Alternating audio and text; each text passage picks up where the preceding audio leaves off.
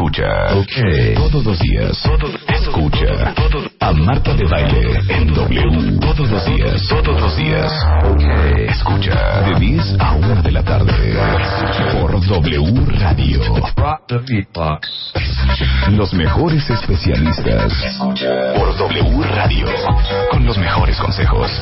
La mejor música. A Marta de Baile en W. Escucha. Solo por W Radio. Ok. Marta de baile. Marta de baile. Marta de baile.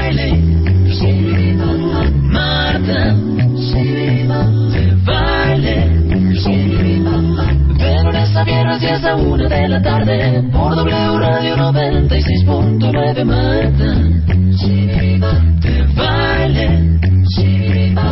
Marta De lo que aquí te enterarás, de baile. Lado escucharás. Marta Belleza, moda y salud, de baile. pareja y sexualidad. Marta Todo para vivir mejor, de baile. haber estado con humor. De lunes a viernes 10 a 1 de la tarde por W Radio 96.9 Marta de baile.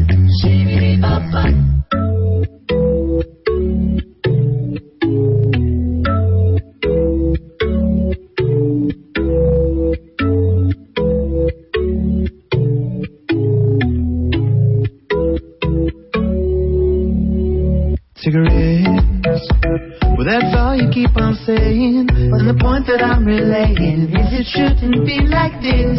And you know, while I'm sitting here this evening, I just know I should be leaving. But it's too late for me to go, and now a kiss. Well, he planted that one on me, and granted it has thrown me, and it's futile to resist. Don't you see? People see us here together, we've thrown it all away. I, oh, I, I just can't be seen with you. Oh.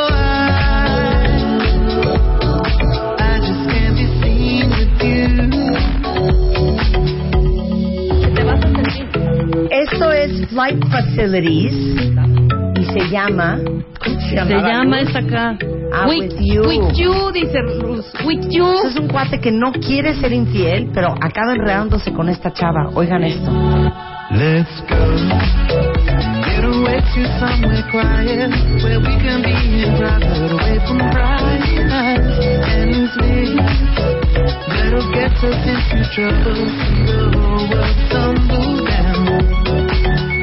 Well, you say you're feeling crazy, and I'm feeling crazy too. But I couldn't carry on like this without it hurting you. Cause you know that I am married, and I know that you are too. So I just can't be seen with you.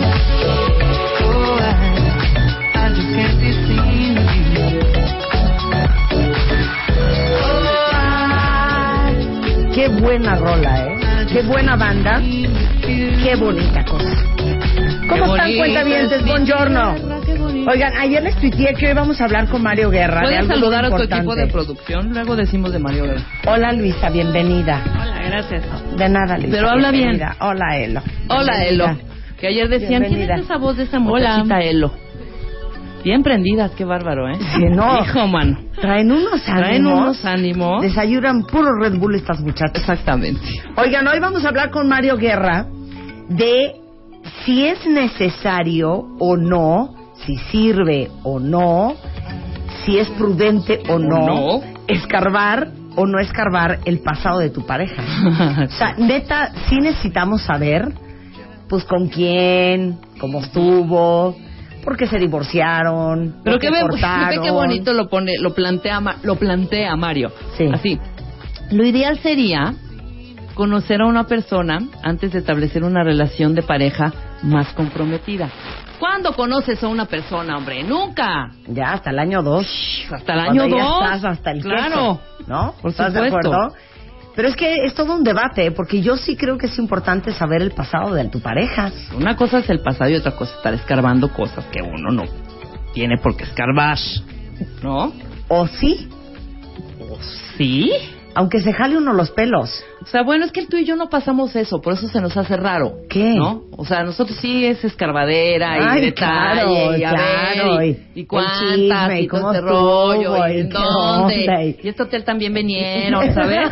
o por qué lo conoces, ¿no? ¿Por qué conoces Claro. este hotel y este restaurante qué raro, ¿no? Claro, pero ayer hice un sondeo de opinión en la oficina y el 9 de 10 des- dijeron que prefieren no saber. No, hombre. no. Solo Julio Luis García, que es igual de enfermo que nosotros, Dijo que sí. Tú, Chapo, sí quieres saber, aunque te quieras jalar los pelos, aunque te ardas horrendo. Luz, ¿Tú, no. Luz? Luz ya había dicho desde la otra vez que no. ¿No? A ver, Pat, digo Luisa. Luisa. Yo Luisa, sí. Yo tú sí sí quieres saber. sí. ¿Elo? Puta, Yo y lo no. de... ¿Tú Yo no? Otra. Nada. Un poquito, pero no escarbar. Yo creo que lo Si sano. se ha dado a 40 o a 2, te da igual.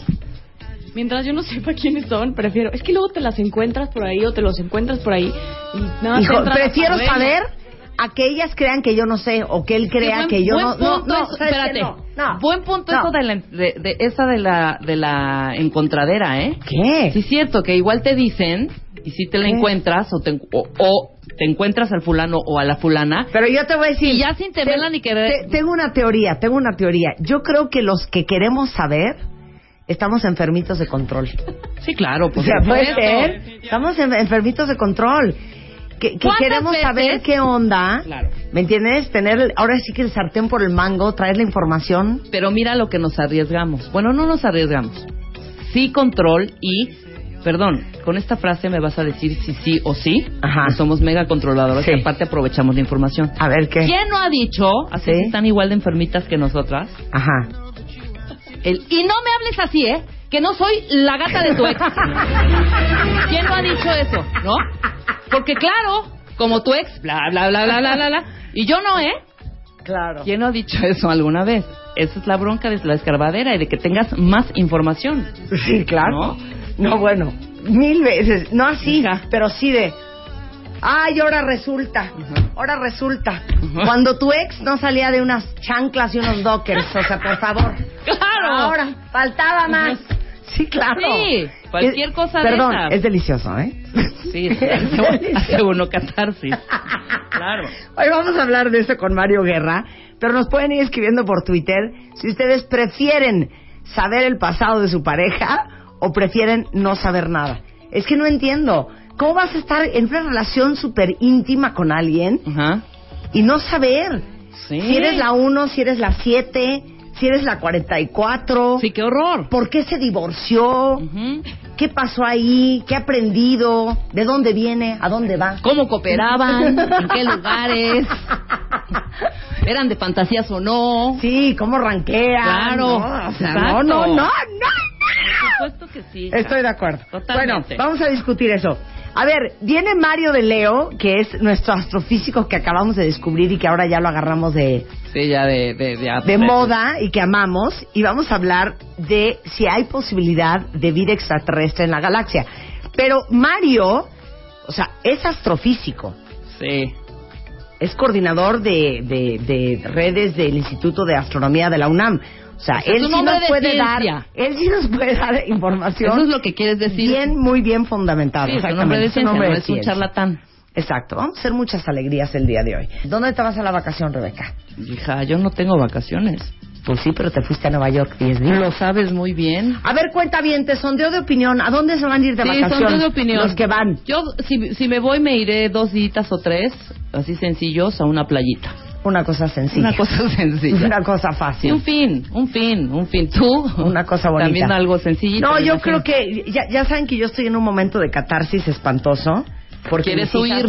Porque mis hijas se van este este otoño a estudiar fuera. Sí, claro, pero se van un año. Entonces vamos a hacer una despedida. No, una se va cuatro. Bueno, Y una se va una, una se va a una carrera, pero la claro. otra se va una, un Una. añito. Mm. Hay que hacer Entonces va una a ser nuestro viaje de despedida. Entonces, Bueno, nunca digas viaje de despedida, es un Ay, viaje cállate, de bienvenida bueno.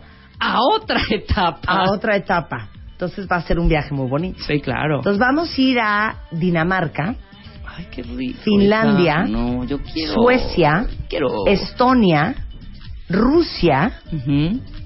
Alemania, Ajá. Y, ¿qué más me falta? Noruega, Noruega. ¿eh? Estonia, Normandía. Letonia. no, este, ¿dónde más? Creo que ahí, hasta ahí. Pero te trepas a un barco. Sí, me trepo un barco. Bueno, voy con, voy con Princess. ¡Ay, qué buena onda! ¿Se acuerdan que vinieron y estaban Sí, hablando los no de Princess? qué. Bueno, pues entonces dije, pues ya, que es, es una Oye, forma pues, deliciosa ajá, de conocer unos muchos países, sí, claro. Oye, muchos países en un... Entonces me voy 11 días al Royal Princess Muy bien. y este, con las crías y ahí les mandaré fotos. Ajá. Y los de Princess, ¿cuál es ese tú? El Royal. Ese era el Royal. ¿No? Los de Princess, ¿cuál? Mira, Aed se va a Florida. Este, Carla Martínez se va a Huatulco. No conozco Huatulco. Ni yo, pero dicen que está ahorita Que está precioso. mejor que nunca. Mira, ¿Sí? Alma Rosa se va a Francia y a Roma, pero se va en septiembre porque dice que es más barato. Bien. Mira, Marisol se va mañana a Chihuahua. Este, Sofía se va a Nueva York y se va a un crucero por el Caribe. Ay, mírala. Mírala, chulita. Chulitos todos salen de Cristel se va a vacaciones. Los Cabos. Este, Daniela va a Tulum. Ay, qué rico es lo Tulum. máximo.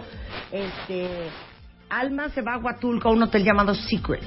Ah, que dicen que está precioso. Ajá. Exacto. Oye, Este, ese Secrets, perdón. Ajá. Sí, este Secrets es nudista. Es nudista. Sí. ¿Quién es? No se cuenta bien. No, no, la, no la... Es nudista, Alma. Alma. Sí es No, dice nudista. Luz que no, que no es nudista. ¿No? ¿O cuál es el nudista que hay en Huatulco? Hay un Mira, nudista en Fernanda Huatulco. Díaz se va a Las Vegas con sus amigas. Bien. Eso está súper divertido.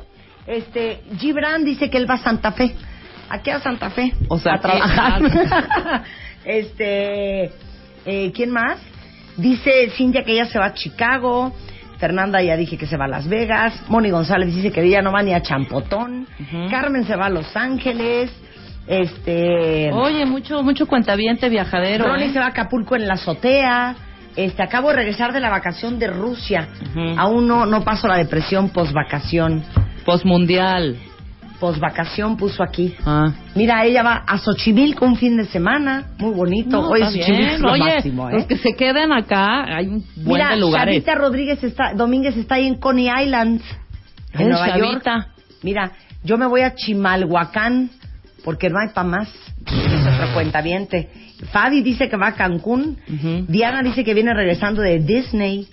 Este, Muy bien. Ahora sí que mucho cuentaviente vacacionista. Bueno, ahí les cuento cómo me fue en la vacación. Exacto. Me ¿Cuándo da- te vas? me da- ¿No les da estrés ir a lugares que no conocen? A mí me encanta ir No, a no lugares saben que el no estrés conozco. que me da. Pero no conoces nada O sea, de que esa me voy a parte. bajar en, Nor- en Noruega y ¿qué voy a hacer en Oslo? No sé, para conocer, meterte a las tienditas que tanto gustan, hacer un poco de shopping, Sí, pero me da cenar miedo rico. irme como, como venadito Ay, a, a cenar lo que tú siempre sabes, pan con queso. O sea, pan con todo el mundo, sus, ¿cómo era? Me da esta Oigan, pata. ¿Cómo era la rodilla el mejor, de toro el de mejor regalo, digo, el mejor restaurante del mundo está en Copenhague. Es un Ajá. restaurante que se llama Noma.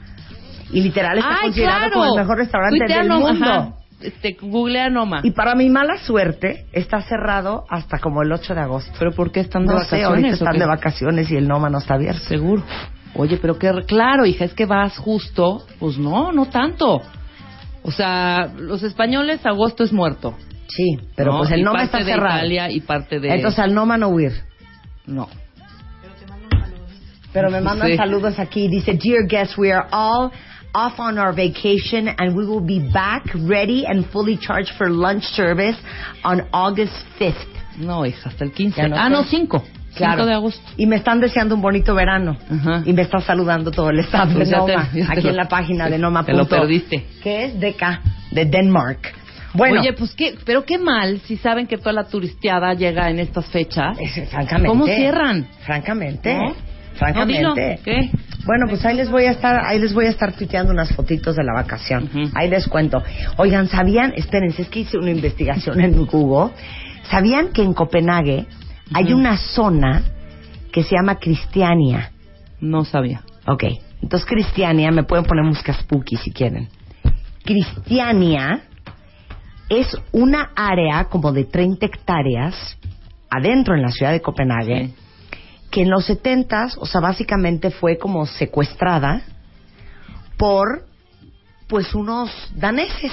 Entonces, básicamente es una Como adentro. libre, ajá, es un barrio parcialmente autogobernado Ajá. por unos como 850 Habitantes. habitantes. Tienen 34 hectáreas Ujú. y entonces básicamente se autoproclamaron independientes del Estado danés. Entonces, básicamente Es como una comuna. Ajá, es como una comuna y entonces ahí, este, eh, por ejemplo, se permiten consumo y venta de drogas blandas.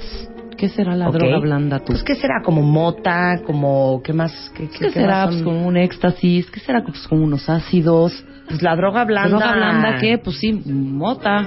Opio, claro. Opio, muy bien. Si te acercas al ¿por micrófono, qué Luisa. eso, Luisa?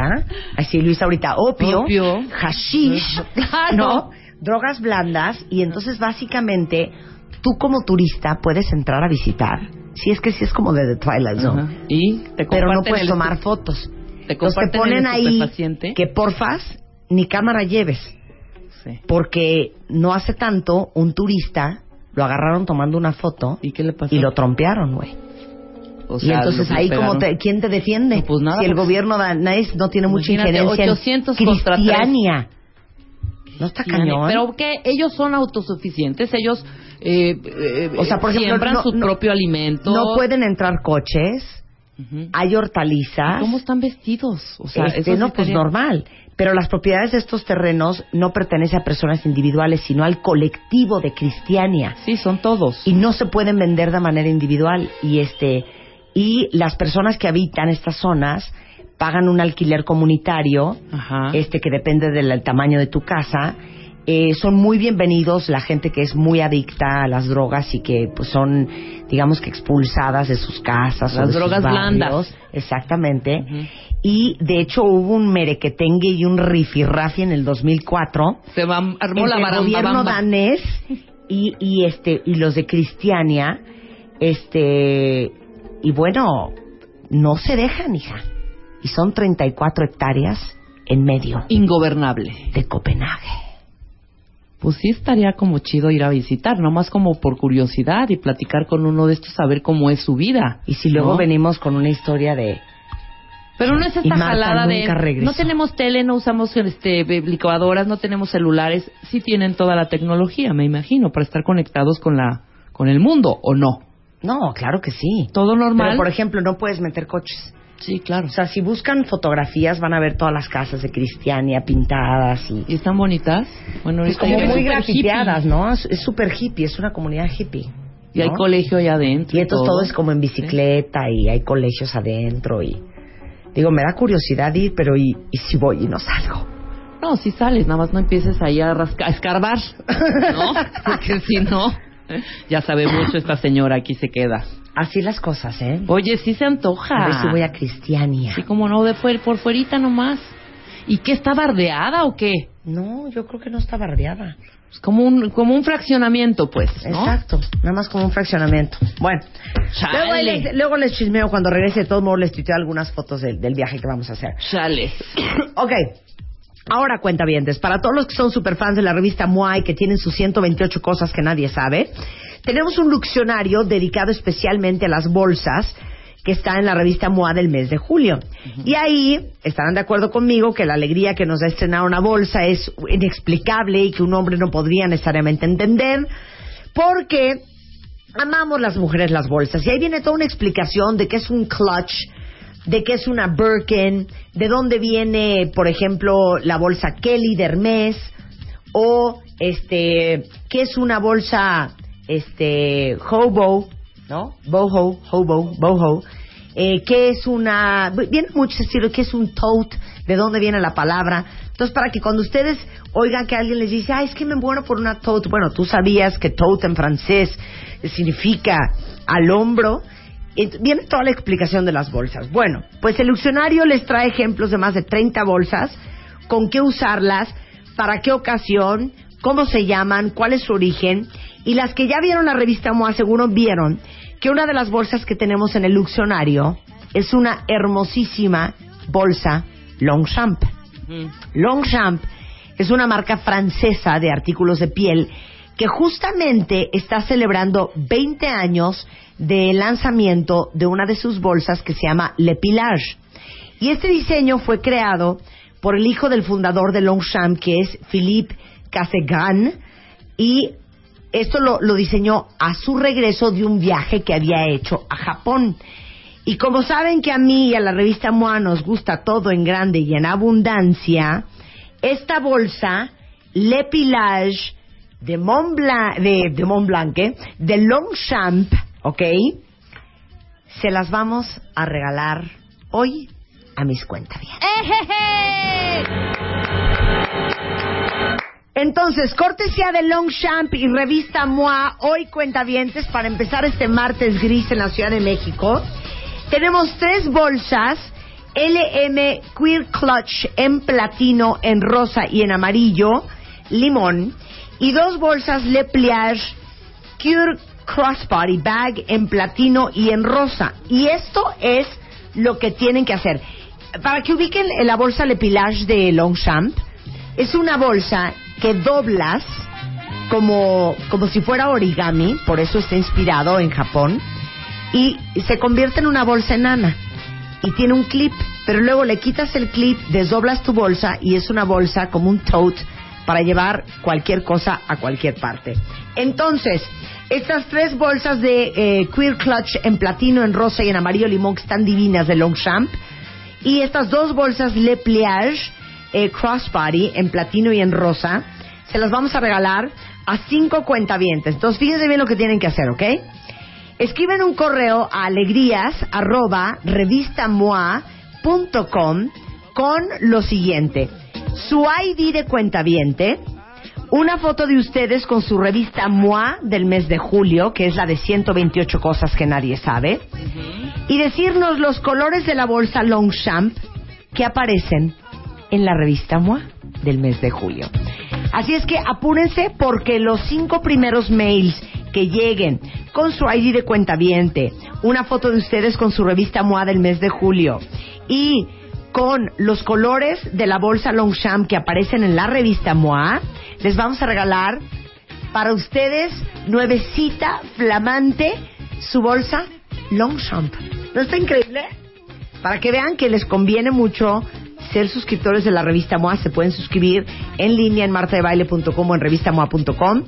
Este, aparte la pueden descargar en iPad, ya sea eh, para Android, para iPhone, en su iPad, una cosa muy bonita. Y todos los meses vamos a tener muchas alegrías. Hoy vamos a regalar cinco bolsas Longchamp. Entonces, mándenos un mail ya alegrías arroba. Hacemos una pausa y regresando.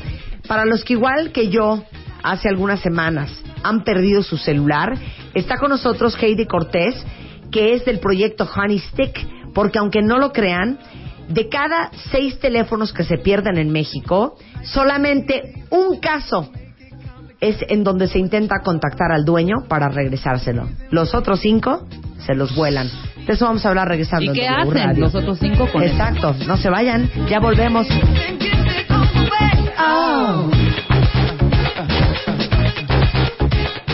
Llama a Marta de Baile. Llama a Marta de Baile. Llama a Marta de Baile. Llama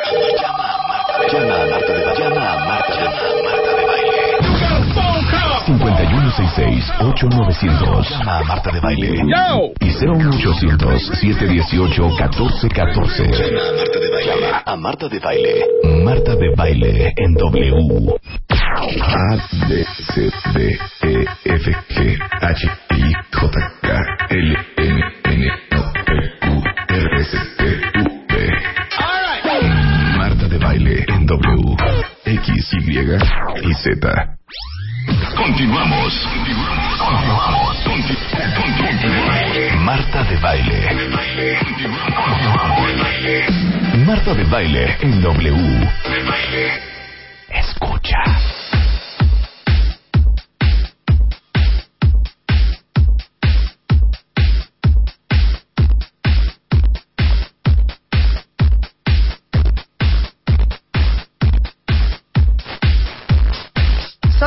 Los que han perdido un celular alguna vez en su vida van a comprender esta conversación que vamos a tener con Heidi Cortés. Ella es gerente de comunicación corporativa de Symantec en México y traen un proyecto increíble que se llama Proyecto Honey Stick. Porque qué doloroso. Se me perdió mi celular, hija, hace un mes. Se estaba en un cine, acaba la película, me paro, me voy, pido mi coche, me subo a mi coche, me salgo del estacionamiento y de repente, ¿y mi celular? Me regreso, me bajo, entro al cine, ya no estaba. Es horrible, ¿no? Hija, tú no sabes la pérdida. No sabes la pérdida. Porque es, aunque tengas respaldo, nunca te- es, es muy raro perder un celular cuando ah, respaldaste ayer. Normalmente respaldaste tres semanas antes. Entonces ya hay muchos contactos que no voy a tener, miles de fotos que no tenía respaldadas. Un horror, un horror. Y la angustia de en manos de quién está cayendo tu información. Exactamente. Y por eso es que nosotros eh, desarrollamos este proyecto porque como sabemos, bueno, muchos perdemos el celular o nos lo roban y entonces es qué pasa, ¿no? Eh, porque no es solo el dispositivo, sino como dices, las fotos o las notas o los teléfonos que tenías que a lo mejor alguien te lo pasó, no lo respaldaste. Claro. Entonces, bueno, es, es un riesgo y es como nosotros eh, pensamos en esta idea de, de traer este proyecto a México. ¿no? Ahorita nos platicas del proyecto, pero a ver, dame estadísticas. Pues mira, una de las cosas que más llaman la atención, justo como, como tú pensaste ahora, son las fotografías. Ujú. Eh, 80% de las personas que se encuentran en un teléfono lo que ve son las fotografías. ¡Qué horror! Entonces, sí. Por eso, aguas, aguas con traer fotos porno en su celular, ¿eh? Aguas, O de quién aguas. traes la foto ahí. eh, y también el mismo porcentaje para redes sociales. Entonces, si traemos abierta nuestra cuenta de redes sociales, pues también eh, exponemos a los que nos rodean, con los que hablamos. Entonces, es, es, un, es importante por eso cuidar cómo, cómo nos manejamos en ese Eh, sentido. Este es un muy buen mapita. Ok, ustedes perdieron su celular y no tenían un password.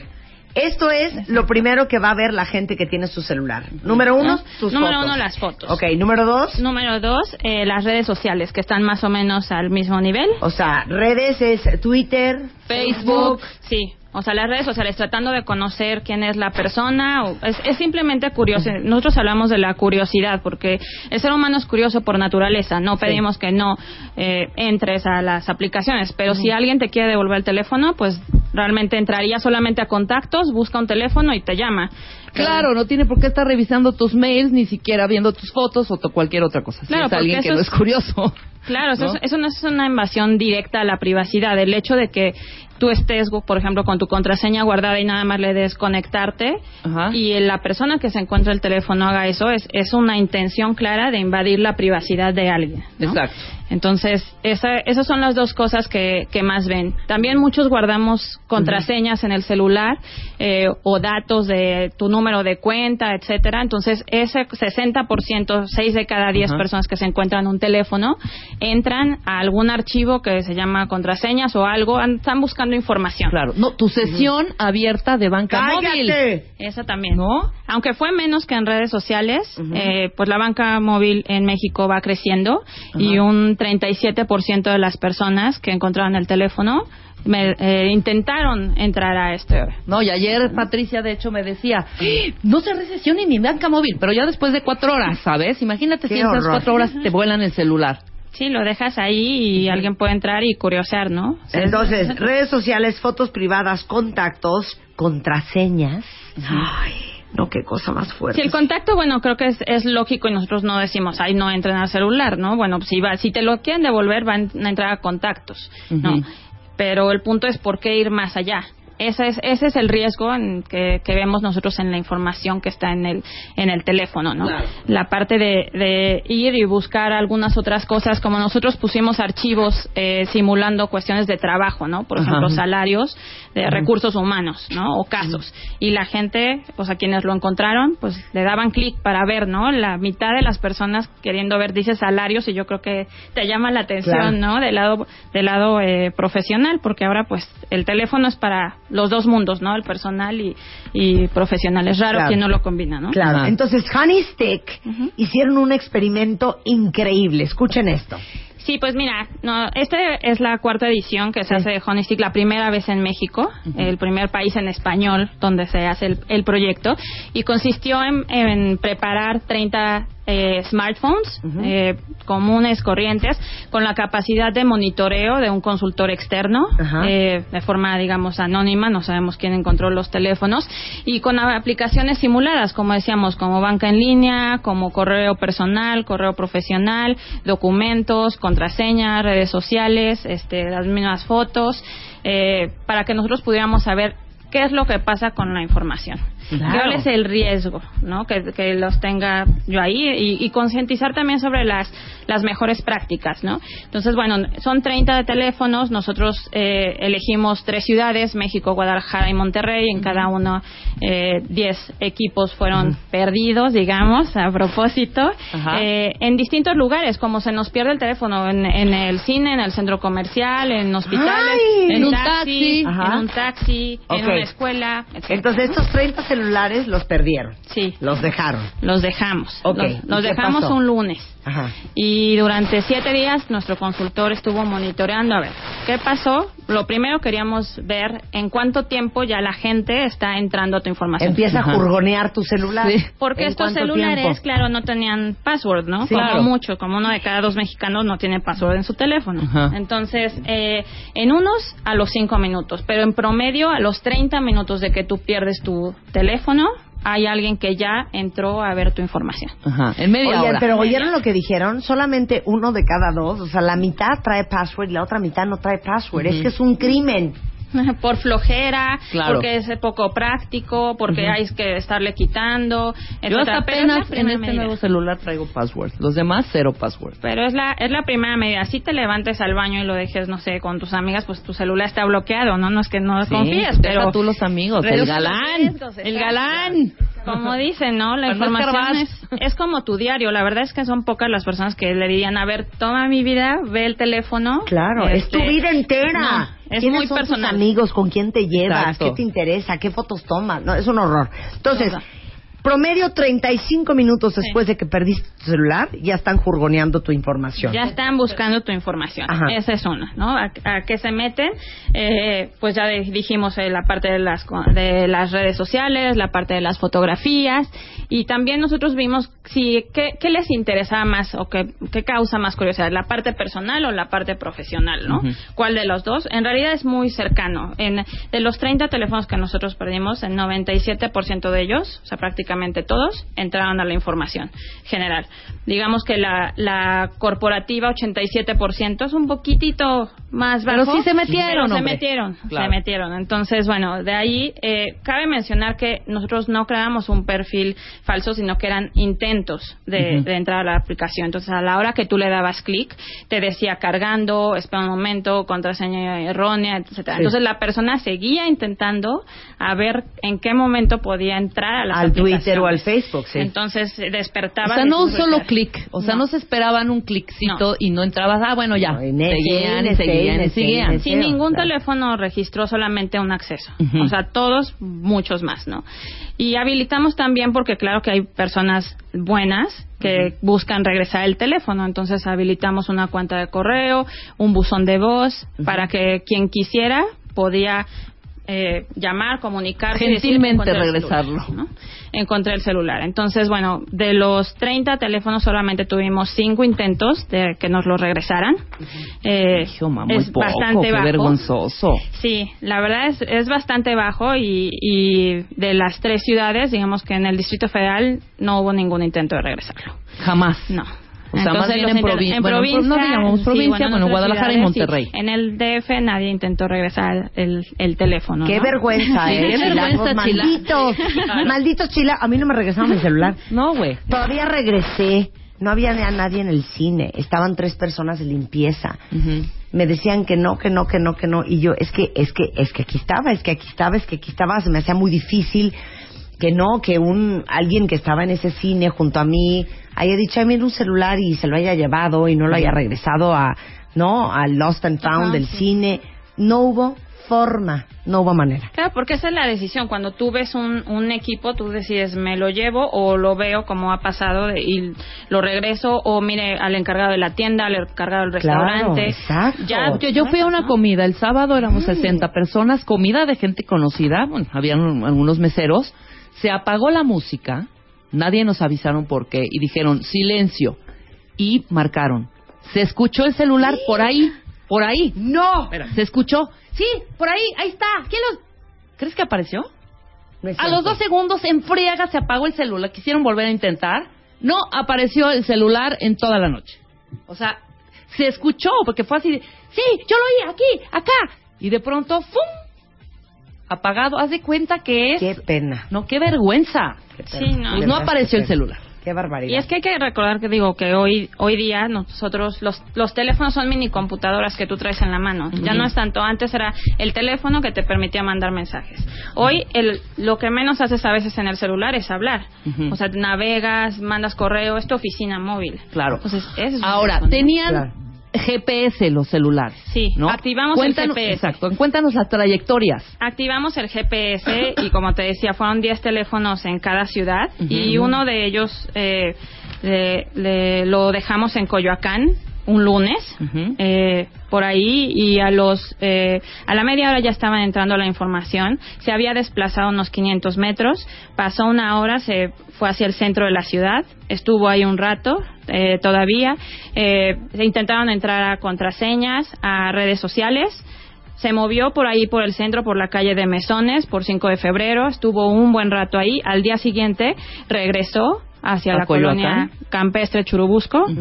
Entonces, bueno, por, por ahí. eh, el miércoles estuvo también por ahí y siguieron intentando entrar, pero ahora las fotos, al- ah, fue la primera vez que se intentó eh, ver los contactos, hasta el miércoles. Es decir, lo dejamos el lunes, el miércoles ya se intentó. El jueves no hubo nada de, de actividad y el día viernes empezamos a ver que también, pero ya en la noche había eh, accesos a fotos, accesos a correo, eh, y lo curioso es que el teléfono ya estaba en Guadalajara. Entonces el mismo teléfono en algún momento se desplazó y por la noche, después, o sea, son horarios aparte raros, ¿no? Ocho y media de la noche, once de la noche, cuatro de la mañana, cinco de la mañana en tratar de entrar a banca en línea. Entonces, Qué eh, peligro, ¿eh? o sea, quiso entrar a banca en línea también. entonces, sí, a banca en línea y después también intentó entrar al calendario, a la agenda, a- al final y el teléfono se quedó en Guadalajara y ahí fue donde le perdimos la pista, ¿no? Ese es uno de los casos que, que nosotros tuvimos. Ahora, cheque la gente que se está rateando los celulares. Tienen GPS la mayoría. Claro. ¿No? Entonces te están checando, hijo. Aunque lo apagues, o sea, bueno, ¿para qué quieres un celular? Un celular apagado en tu bolsa es una piedra, ¿no? O Claro. sea, entonces, De nada te ¿para sirve. qué? ¿Para qué? Y por eso decimos, bueno, la parte de, de tener al menos una contraseña, cada quien decide si activas los servicios GPS, porque hoy en día hay muchas aplicaciones que los utilizan, ¿no? Claro. Para los mapas, para darte rutas, para sugerirte un lugar. Entonces, no, no estamos en contra de, de ese tipo de, de usos. Claro. Pero el punto es que si no lo estás usando, bloquealo, al menos te reduce un poco la posibilidad. Y algo curioso de este teléfono es que la pila, nosotros los dejamos cargados, batería cargada, pero bueno, una semana no hay teléfono que le dure una semana la, la Claro. batería. Se, detectamos que al menos se recargó seis veces. Entonces hasta consiguieron, bueno, un cargador No, para cállate, ya, me quiero matar. Y miren lo que acaba de escribir Corina. Entonces- Cori dice que ella tiene un amigo que es gerente, o que Ajá. fue gerente de Cinépolis, Ajá. y que le contó que los chavos de limpieza se pelean por entrar a limpiar las salas A encontrar el celular. para porque siempre se quedan cosas. Y adivinen dónde perdí mi celular. En Cinépolis. Señores de En Cinépolis. Atención con la Y gente te digo, que cuando yo regresé solo estaban los de limpieza. Yo no quiero con- desconfiar, ¿me entiendes? Ni pensar mal, pero era increíble que se haya perdido ese celular. Sí. Increíble. Y digo, A ver, ¿qué, danos consejos, tú que eres de Symantec, de seguridad. A ver, número uno, cuentavientes.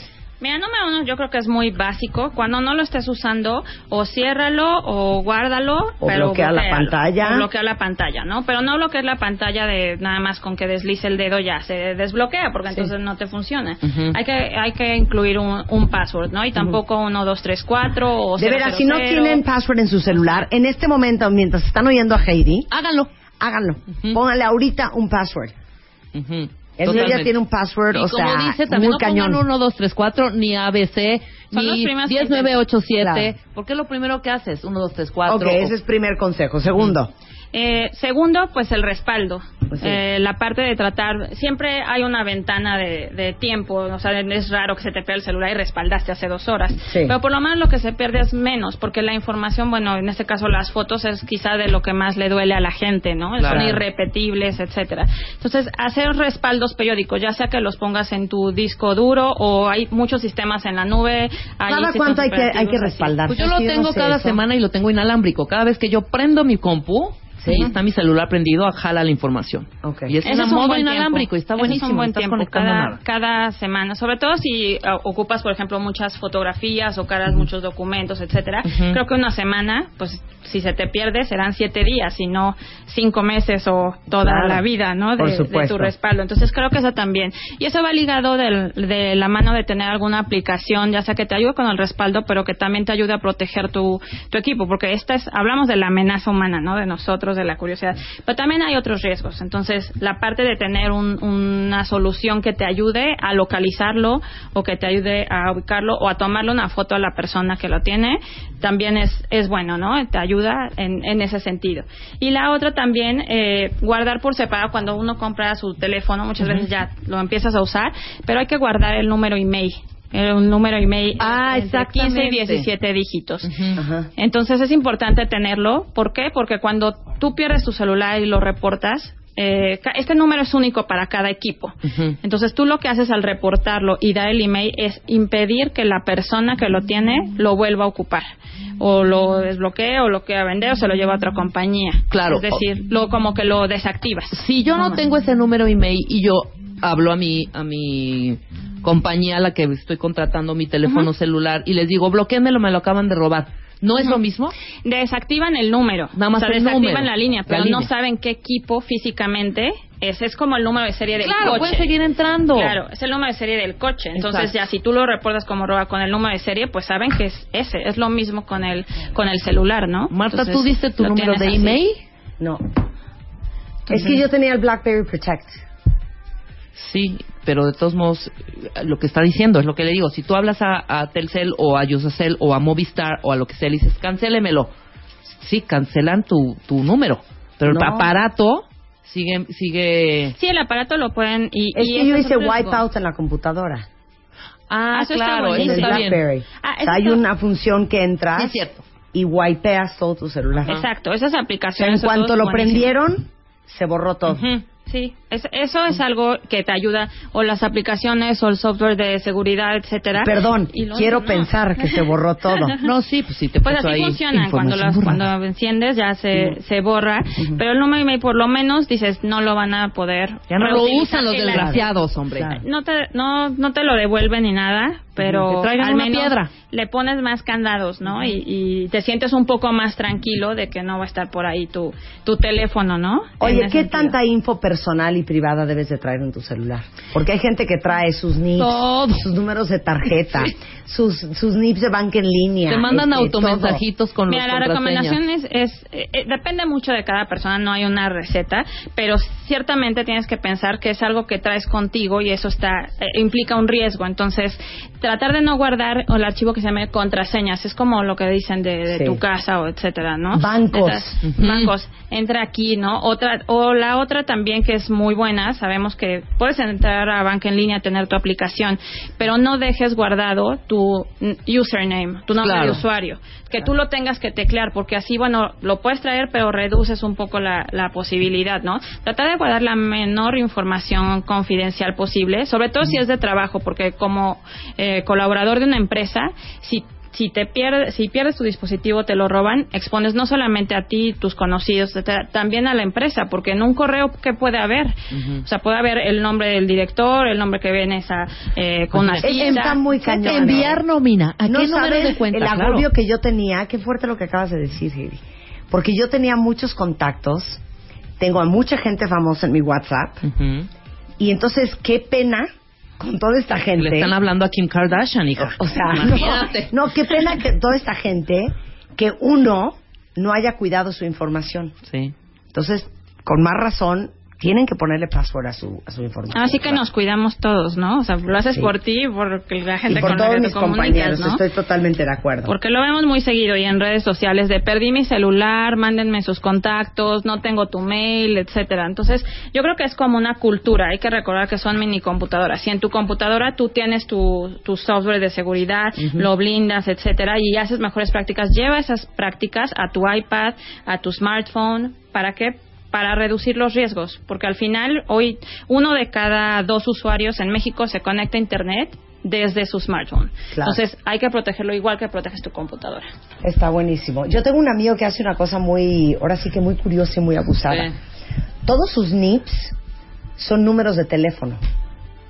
Y solamente él sabe, bueno, ahora ya lo saben ustedes, que los cuatro últimos dígitos de ese número de teléfono es su NIP. Ah, ok, Pero si claro. tú lo ves, es 044 55 24 28 39 44. Sí, sí, sí. El 39 44 es un NIP, Ah, Eso está muy bien. ¿no? Pero si tú lo ves, crees que es un número de teléfono. Sí, no solo tú te lo sabes. Pero ahorita claro. acabo de delatar a mi amigo. No, pero es que eso de alfanumérico No. que no se repita, o es que es horrible. No repitas este ninguna letra, luego tiene que haber un número, pero no se puede repetir el número. Entonces ya no sabes qué, porque igual mi número de, de- mi año, pues sí se repiten dos números, por ejemplo, Claro, ¿no? Entonces yo claro. que me voy a acordar de otro que Bueno, invente. pero a ver, nada más antes de irte, Katie, ¿de dónde encuentran el email? Me están preguntando aquí. O Mira, sea, el email aparato. cuando tú lo compras, hay teléfono, bueno, generalmente viene una etiqueta en la caja y hay otros los que tienen pila removible, generalmente abajo de la pila viene el Viene el email, exacto. Y si no, tú puedes marcar a tu compañía eh, con, bueno, hay una clave, es asterisco, número, 06 número, o sea, el signo de número, eh, y te regresan el email. Pero generalmente, o sea, cuando tú lo compras, de hecho hay veces que en la factura te ponen el email para que sea un comprobante de que tú adquiriste ese dispositivo y dónde lo estás comprando de, de forma Sí, pero si quitas la pila ahí viene, dice email. Sí, también en la información del teléfono adentro, en ajustes, le dan en ajustes, le dan en, Gene- en- este, configuración o cualquier Sí. cosa de esas. Y aquí yo ya, es que yo la tengo aquí en mi BlackBerry ID, ahí viene todo.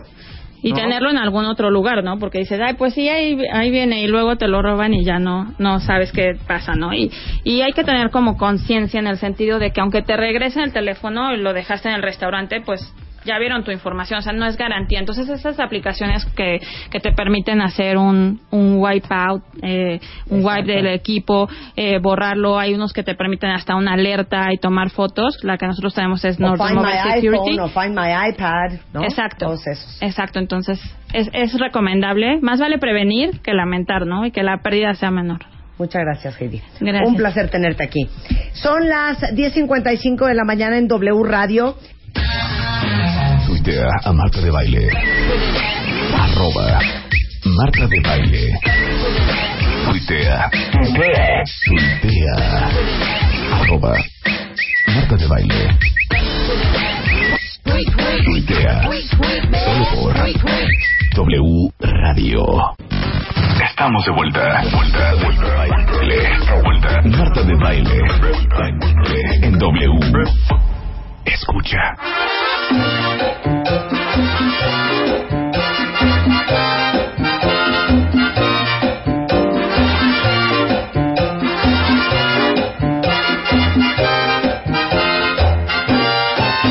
Los marcianos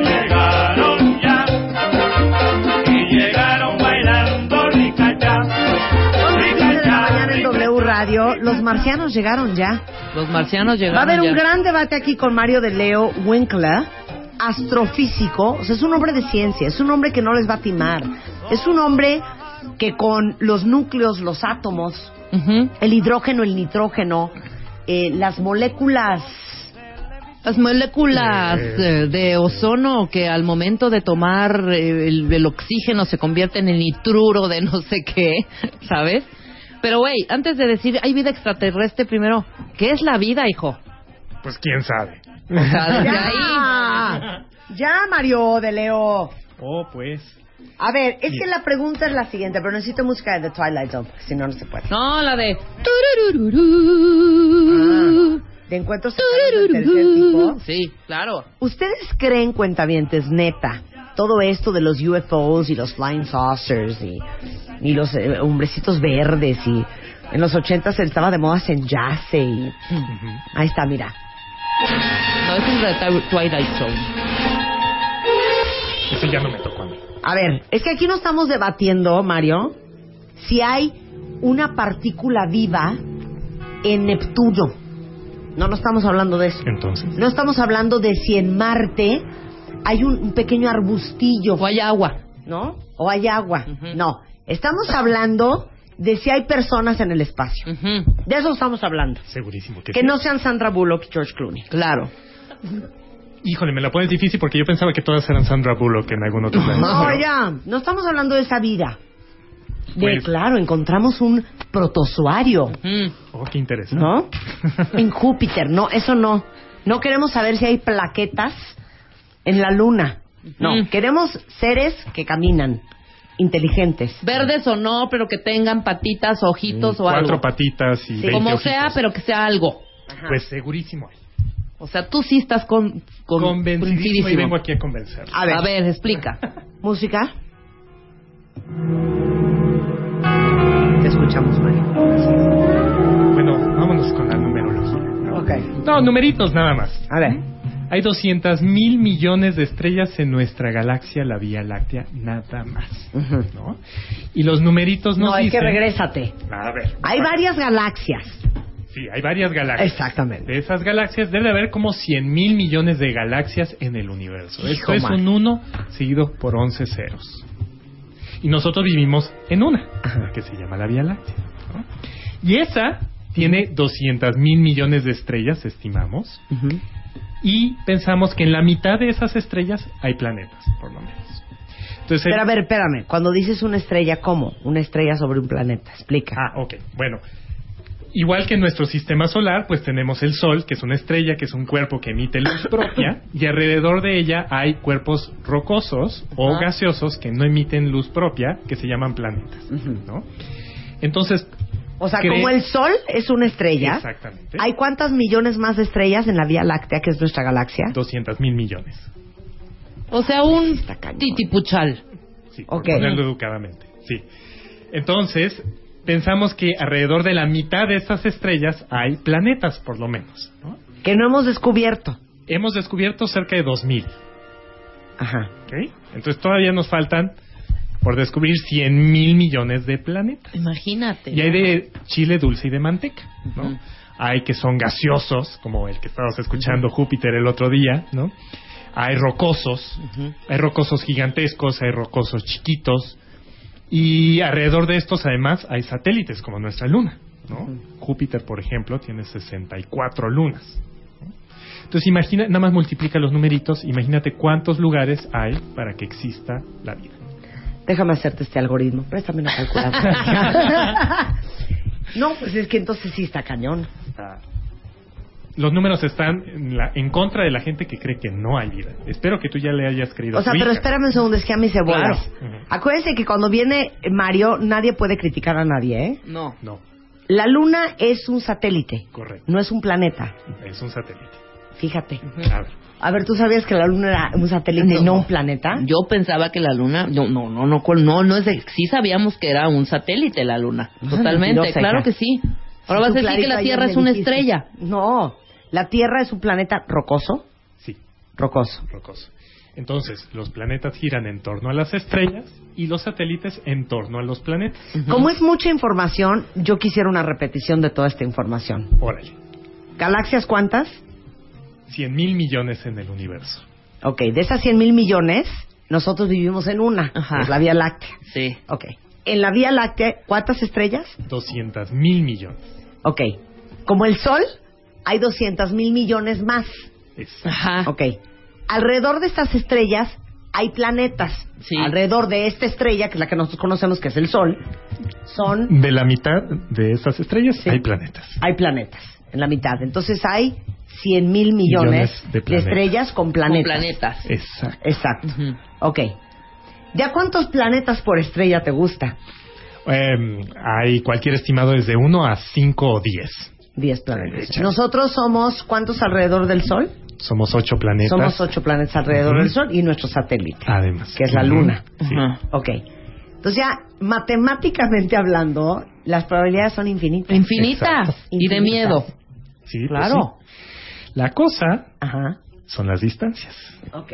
Ahora, la pregunta es qué es vida, Ajá. qué es vida inteligente y si ha podido llegar a nuestro planeta. Ok, A ver. ¿qué es vida? ¿Qué es vida? Ese es una, ese es un detalle que O sea, se protozoario no aplica, hijo. No. Ni, ni No. plaquetas, ni, ¿cómo se llaman? No plaquetas, se llaman este, planarias. Planarias. Sí. Planarias. Platelmintas. Planarias. Exactamente, no son planarias. No, no. Bueno, a ver, vida, los biólogos traen un debate desde el 1800 y fracción sobre qué es exactamente la vida, ¿no? Porque tenemos seres muy complejos como los seres humanos, Sí. cualquiera de los animales que puedas tú mencionar en la Tierra son seres muy complejos, y después tenemos las bacterias, ¿no? U organismos unicelulares que están hechos de una sola célula, pero están vivos. Sí. Tienen todos los procesos, se alimentan, nacen, crecen, ¿no? Se reproducen y se mueren. Sí, sí, pero no estamos hablando aquí de, de arbustos, ni de viburnios, ni de, ni de, ni de fresnos. O sea, ni sí de- queremos hombrecillos ni de planarias, ni de... ni Pero de- eso, Ok. eso es vida compleja y después vamos a hacerlo más complicado. Ok. Vida inteligente. Ok. Exacto, más bien, vida Ajá. inteligente. Entonces, la, la definición de vida inteligente que voy a utilizar es la que hizo Carl Sagan. Carl Sagan fue un divulgador de, de la ciencia muy importante en los 70s y en los 80s que tenía esta serie de Cosmos que ahora está repitiéndose en un canal de televisión. Este, que dijo que la vida inteligente es aquella que se puede comunicar entre sí misma, que busca comunicarse con otros seres y, y- y, bueno, a ver si lo logra. ¿no? Esa es la pregunta. Bajo esta definición, un perro es vida inteligente porque se trata de comunicar con su dueño, ¿no? Sí. Tengo Sí, hambre, claro. quiero Sí. salir, Sí. llévame a pasear, un gato también. Bajo la definición de Carl Sagan, sí. Sí, Entonces tenemos mucho vida inteligente en la Tierra, ¿no? sí. Si nos vamos un poquito más científicos, vida inteligente le agregan los, los astrobiólogos que buscan la, la vida, porque es una es un área de la ciencia, se llama astrobiología. O sea, aparte de estudiar astrología, No, astronomía. astronomía. astronomía, tienes que estudiar o astrofísica, o astrobiología, Exacto. o astroquímica, o astroingeniería, Ajá. astromatemática, astrodiseño. Todas esas Astromar- astrocosas. Astromarketing y publicidad. Cosas. Ok. Para- Hay astrobiólogos. Entonces, sí, los astrobiólogos le ponen un, un detallito más a esta definición de vida inteligente, que es que además se puedan comunicar por ondas de radio. Ok. Como pues ahorita lo estamos haciendo con todos nuestros radioescuchas. ¿no? O sea, por un celular, por un micrófono. Exactamente. Y que lancen ondas al, al, al- Al a la espacio. atmósfera y de ahí salen al espacio Y y, se puedan comunicar. Ajá. Eso es vida inteligente. ¿Y ha pasado? Ok. Pues nosotros lo estamos haciendo. No adelantes, apenas vamos en la, fase Ya, 1.1. pues es que ya uno quiere Ok. saber. Entonces ya entendimos definición según Carl Sagan de vida inteligente. Exactamente. Ok. Luego entonces. Luego entonces, ¿dónde buscamos? ¿Y por qué es muy difícil que hayan llegado hasta acá? Ok. ¿No? Ahora, No, espérate, nada más pregunta, inmediata. Hablemos de la Vía Láctea. O sea, ya es un hecho que ni Neptuno, ni Saturno, Ni Marte. ni, Marte, ni la Luna, ni Plutón, ni Venus, no hay vida inteligente. no sé. ¿Cómo? Pues porque hemos mandado sondas que son verdaderamente primitivas y que no pueden realizar los experimentos que requerimos para poder dar una respuesta concreta a esta pregunta. No, hijo, pues si no has podido ni aquí a la vuelta, ¿qué vas a poder a 100 mil años luz? Porque ahí está la diferencia. A ver, En el sistema solar lo que nosotros queremos hacer es mandar una sonda y que pueda encontrar pequeños hombrecitos verdes que se comunican entre sí, ¿no? ¿pero qué es una sonda? Es que explícalo bien. Un- Una- Un, pi, pi, pi, pi, pi, pi, pi, Un aparatito que vaya para allá. No por sonda, sonido. no, es como un satélite artificial. Ajá. Una sonda es un, un aparato que mandamos, enviamos con un cohete Ajá. y entonces va y orbita alrededor de alguno de estos satélites o planetas o se postra sobre él y entonces puede hacer experimentos, Ajá. ¿no? Entonces, por Mandando ejemplo, que señales. eh, pues puede hacer experimentos muy complejos, incluso pueden con láseres evaporar rocas y entonces determinar qué había en el vapor y entonces si hay elementos orgánicos de vida, pero estoy hablando otra vez de platelmintos, ¿no? Este, por ejemplo, hay un satélite alrededor de Júpiter que se llama Europa, igual que el continente, y este está completamente cubierto de hielo, tiene una capa de 10 kilómetros de grosor de hielo, y creemos que abajo hay un océano. Y entonces en la Tierra la vida se surgió del fondo del océano y creemos que las condiciones son muy parecidas en este satélite a cómo se, eh, era la Tierra hace No varios entendí nada. ¿Cómo que 10 kilómetros de capa de hielo? pues un hielote enorme porque está contra O sea, de aquí a agua. Polanco de hielo, Sí. todo alrededor. Más, hijo. Sí. Ajá. ¿Por qué? Porque tiene agua Ajá. y el espacio exterior está muy frío, está a menos 260 Sí. grados, por ejemplo. Ahí no hay Entonces vida, se ¿eh? congela. Te lo voy congela. aclarando, ahí no hay vida, ni pierdas tu tiempo. Pero abajito sí. sí, entonces porque nosotros necesitamos proteger la vida. En la Tierra, por ejemplo, la atmósfera protege la vida. Los rayos ultravioletas son muy dañinos para el ser humano y, hay- y- y allá no hay atmósfera. Hay estos 10 kilómetros de hielo que protegen lo que habría en este océano O de sea- cualquier impacto de O meteoritos. sea, ¿tú o crees que adentro de ese iglú Sí, Hay, unos pescados nadando? segurísimo. ¡Ay, ya! ¡Mario, ya! Sí, lo estás diciendo realmente. Sí. Claro. Sí, hija, pues sí, pues sí hace sentido, ¿eh? No, no hace sentido. Sí, claro que sí, porque la temperatura no es lo mismo arriba que hasta abajo. ¿no? Abajo, lo que sucede igual que como se pensamos que se dio la vida en la Tierra, está muy caliente el núcleo de la. Tierra y estaría muy caliente el núcleo de este satélite Europa. Entonces, sale agua muy caliente de las profundidades eh, a 300 grados, una cosa muy, muy caliente, pero muy rica en químicos. Entonces, estos químicos los pueden comer los organismos que se dan ahí. Y se va desarrollando vida cada vez más compleja hasta llegar posiblemente a vida inteligente. A una Por eso, entonces, según tú, la gente que vive ahí, la gente, ¿eh? Ajá, bueno, la vida los inteligente, europeos. la vida inteligente que está ahí, ¿ve para arriba y ve hielo? Sí. Te digo una cosa, deja de estar gastando el dinero, ahí no hay vida. Vamos a regresar con otras discusiones, otros planetas y por qué sería casi imposible saber si hay vida inteligente. Ya olvídense en la Vía Láctea, en cualquier otra galaxia. Vamos a hablar del tiempo en el espacio, en W Radio.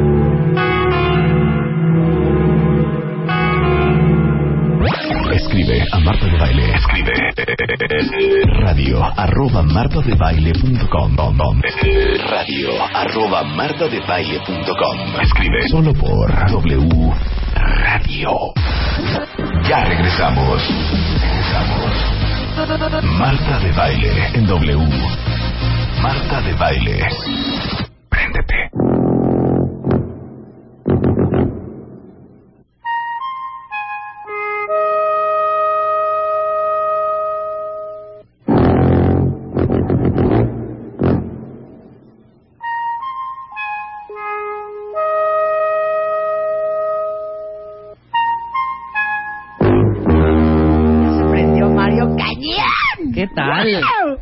Mario de Leo es astrofísico y estamos hablando la posibilidad de que exista vida inteligente en otras galaxias. Bueno, ¿cuál en otra galaxia? En la nuestra, aunque Ajá. sea. En el vecindario. Lo que pasa es que les voy a decir por qué nos hicimos bolas. Todo fue culpa de Mario.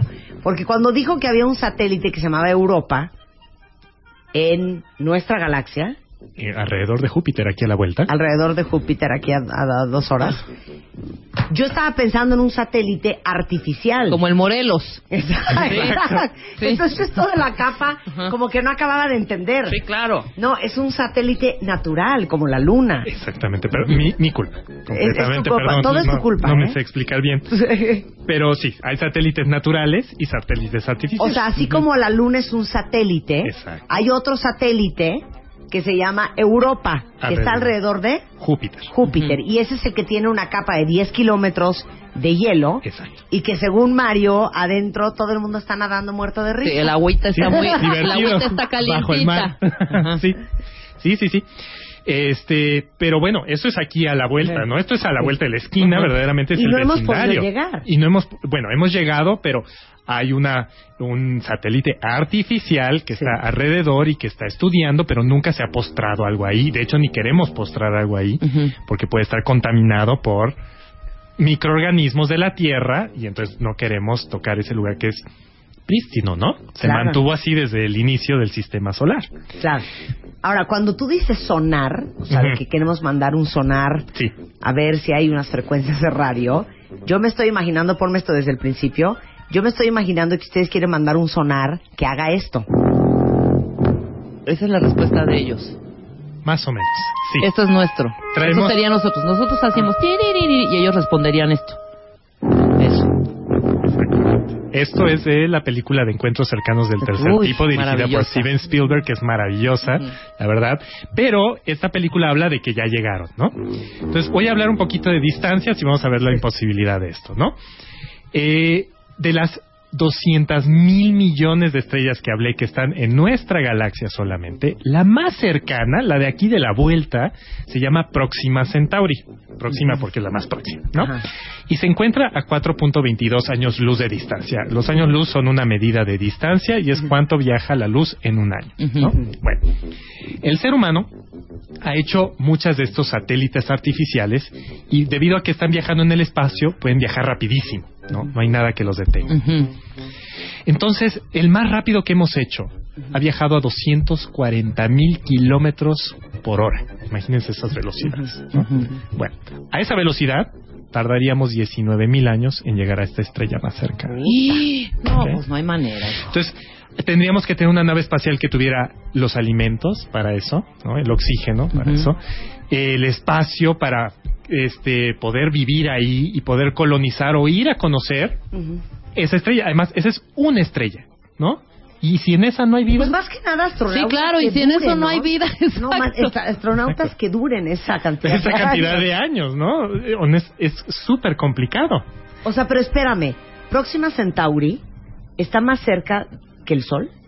No, el Sol está aquí a 8 minutos luz. Si viajamos a la velocidad de la luz, en 8 minutos estamos ahí.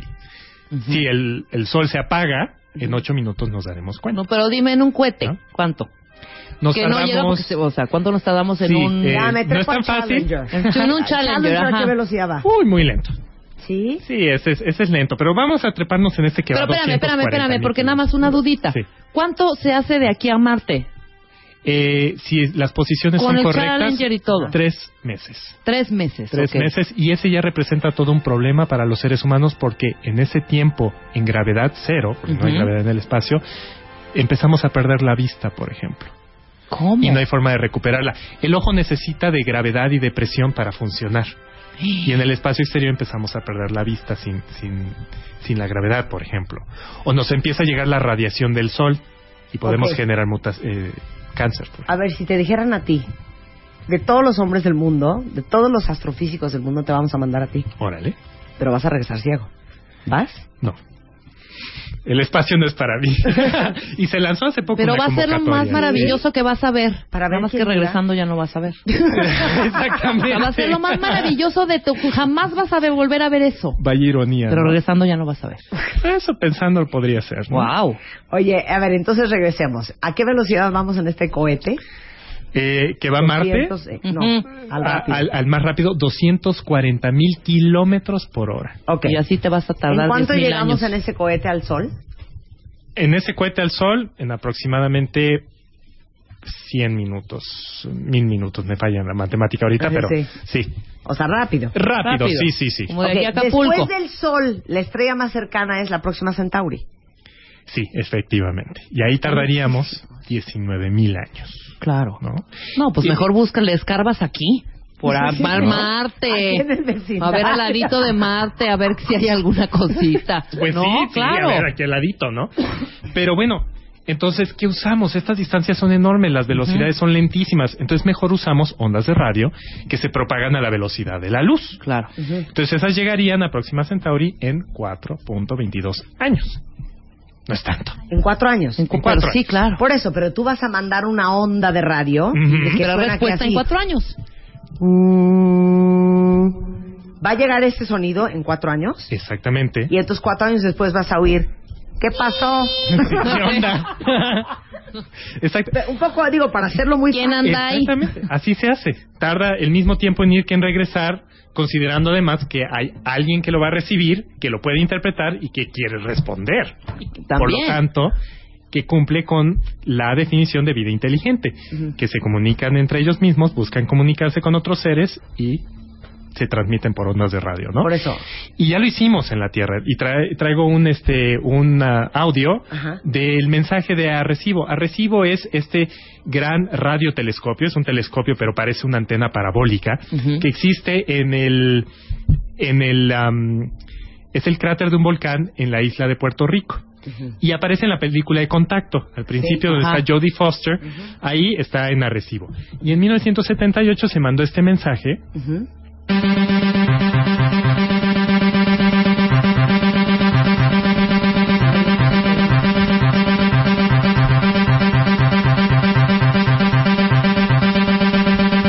Este mandó el terrestre, nosotros. Eso mandamos nosotros a ¿A- lo a que se llama un cúmulo globular. Un cúmulo globular es una esferota de estrellas que está alrededor de nuestra galaxia.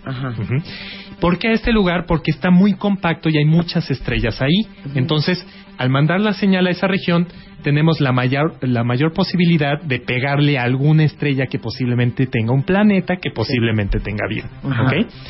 Al viajar a la velocidad de la luz tardará cerca de 25 mil años en llegar la señal. ¿Esta señal? Esa señal.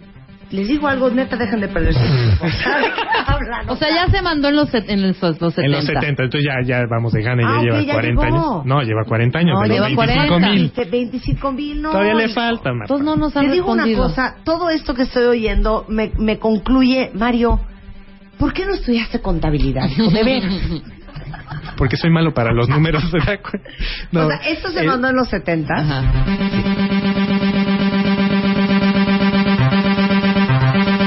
¿Tiene algo que ver las sea, ya notas? pasaron 40 y pico de años. No. Y entonces Son- faltan 24.590, 960 mil años. 24.960 años, sí, para Sí, que llegue, sí. 24.960 años. Para que llegue y de ahí 25.000 para que Sí, regrese una está. respuesta. Ahora, ¿qué lleva este mensajito? Porque tiriririri, pues ¿qué es, no?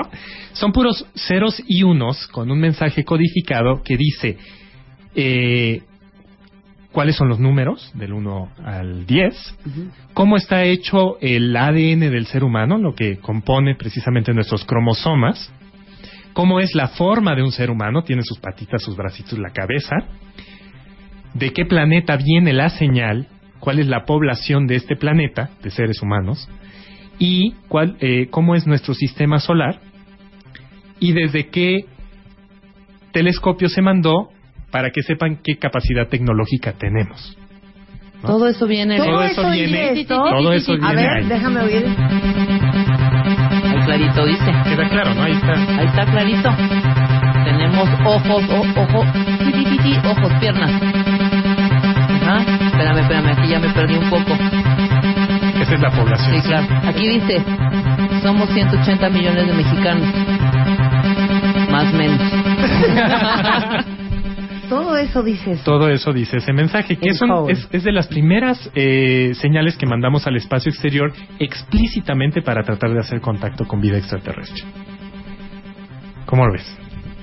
Pero qué Pero complicación. vuelvo a repetir, faltan 24.960 años. Pa' que Para llegue. que esto llegue y otros 25.000 para que nos respondan si nos responden. Claro. O sea, ya Pero- no vamos a estar aquí cuentavientes ni se emocionen. No, no, la verdad es que no, pero hemos hecho cosas para el vecindario solar, ¿no? De estas este, satélites artificiales que hemos mandado y que, por ejemplo, estuvieron alrededor de Júpiter, vieron la Luna Europa y demás, hay varios que se llaman la Pioneer 1, eh, la Pioneer 10 y 11 y las Voyager 1 y 2 que, bueno, exploraron el sistema solar, vieron Júpiter, vieron Saturno, nos mandaron lo maravilloso que son. Y eh, adicionalmente traen unas placas de oro y unos discos que llevan mensajes, ¿no? Llevan mensajes en audio, llevan imágenes, llevan sonidos de la tierra, como suena una cascada, como suenan ranas, como suenan tormentas, y es, es todo un este, todo un kit, Ajá. ¿no? O sea, trae tu disco, trae tu aguja, trae las instrucciones y trae todo el kit de sonidos. Entonces, eso si lo captura alguien, podrá determinar de dónde vino y qué sucede en el planeta que lo produjo. Pues it's a message in a bottle. Exactamente. Mensaje en una botella. Ay, hay que oírlo. Eso es más romántico. Entonces traemos, por ejemplo, eh, ruidos de grillos y ranas para escucharlos. Y mira, ahí hay una rana. Una rana por ahí. Así se oye, perdón.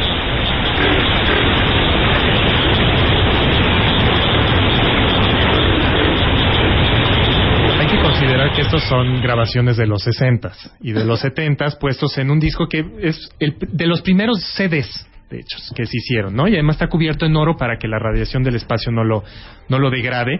Y después hay saludos en muchísimos idiomas, cerca de 70, porque no sabemos, no van a ser como en Viaje a las Estrellas en Star Trek, que todo el mundo habla inglés en el espacio, Claro, es ¿no? lo que te iba a decir. ¿Por qué no mandar un hello? Hawaiian. Our name, our name is human beings. We come from the earth. We are from the galaxy, the Milky Way.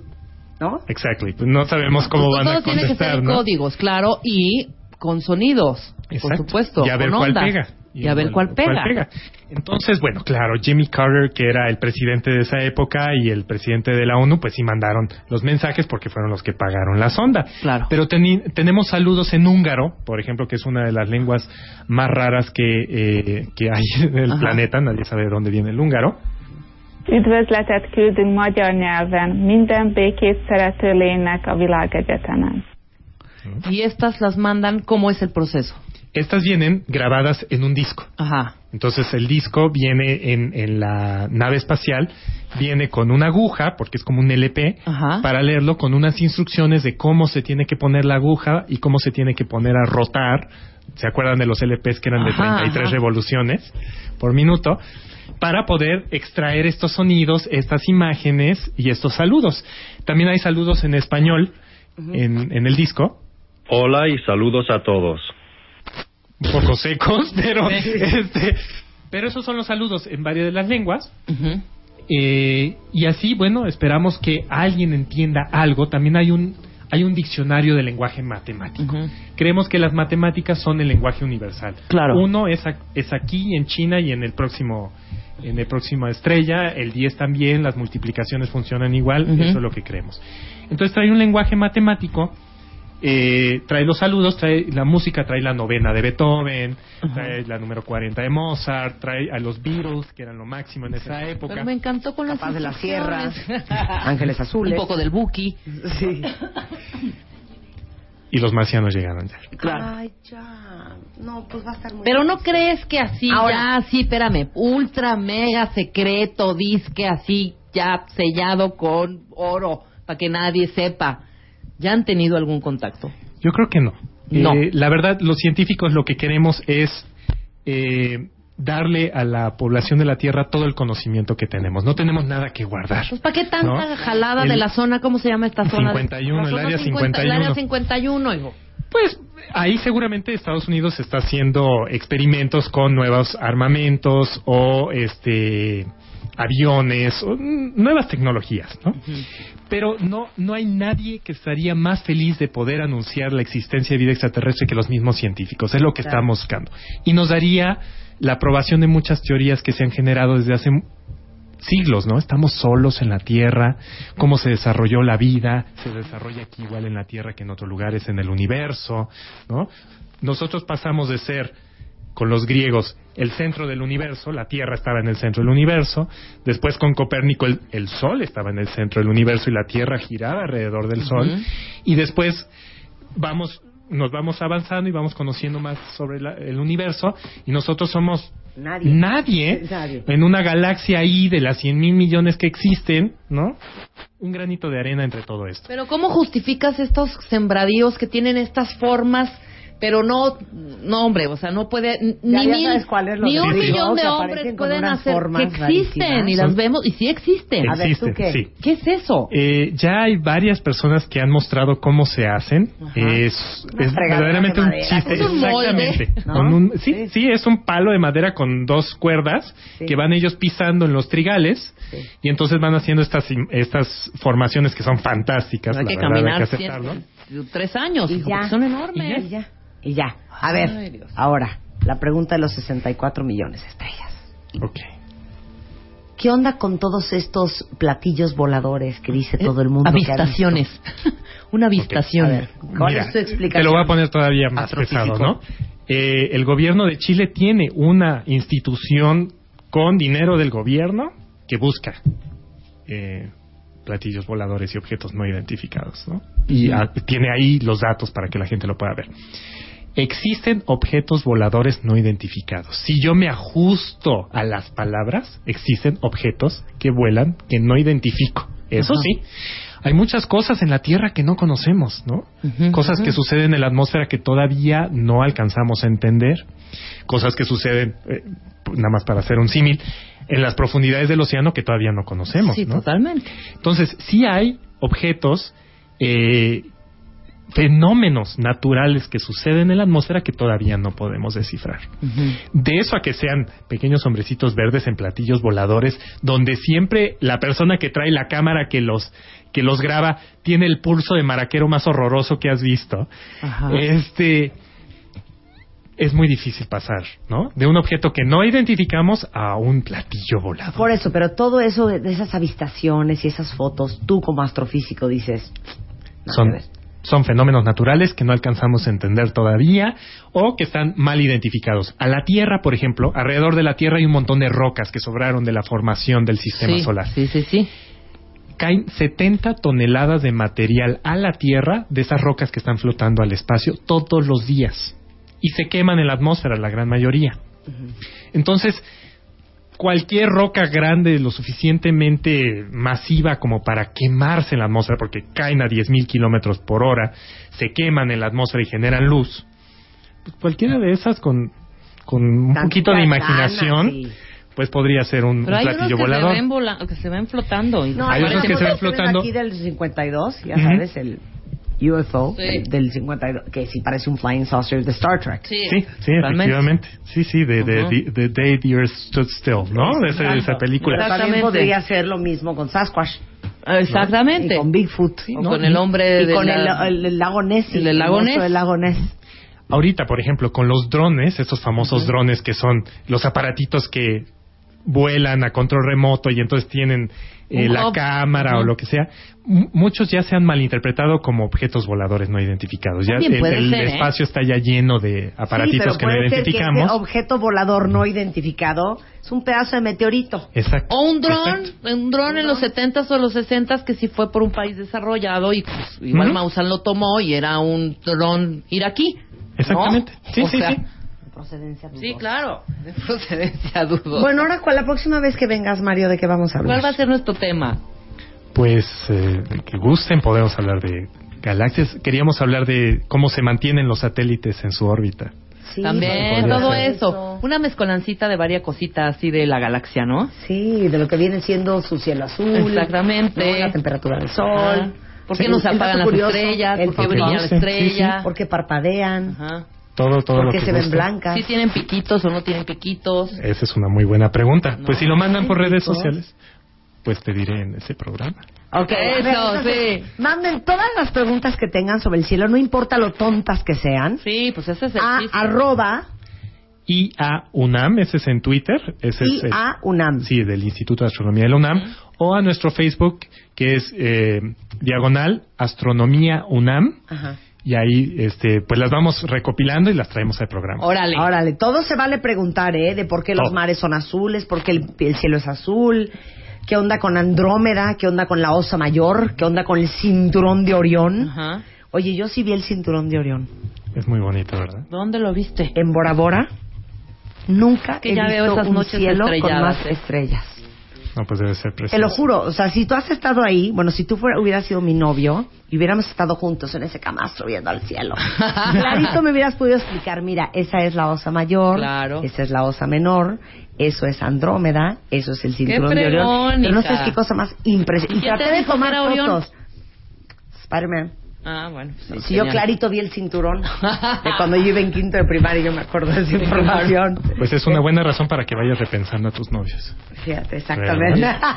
Eso. Gracias, este Mario, un placer tenerte aquí. Entonces, todas las preguntas que tengan sobre el espacio, mándenla a IA UNAM en Twitter o Astronomía UNAM en Facebook y vamos a hacer un FAQs con Mario de Leo sobre el espacio. Gracias, Mario. A ustedes.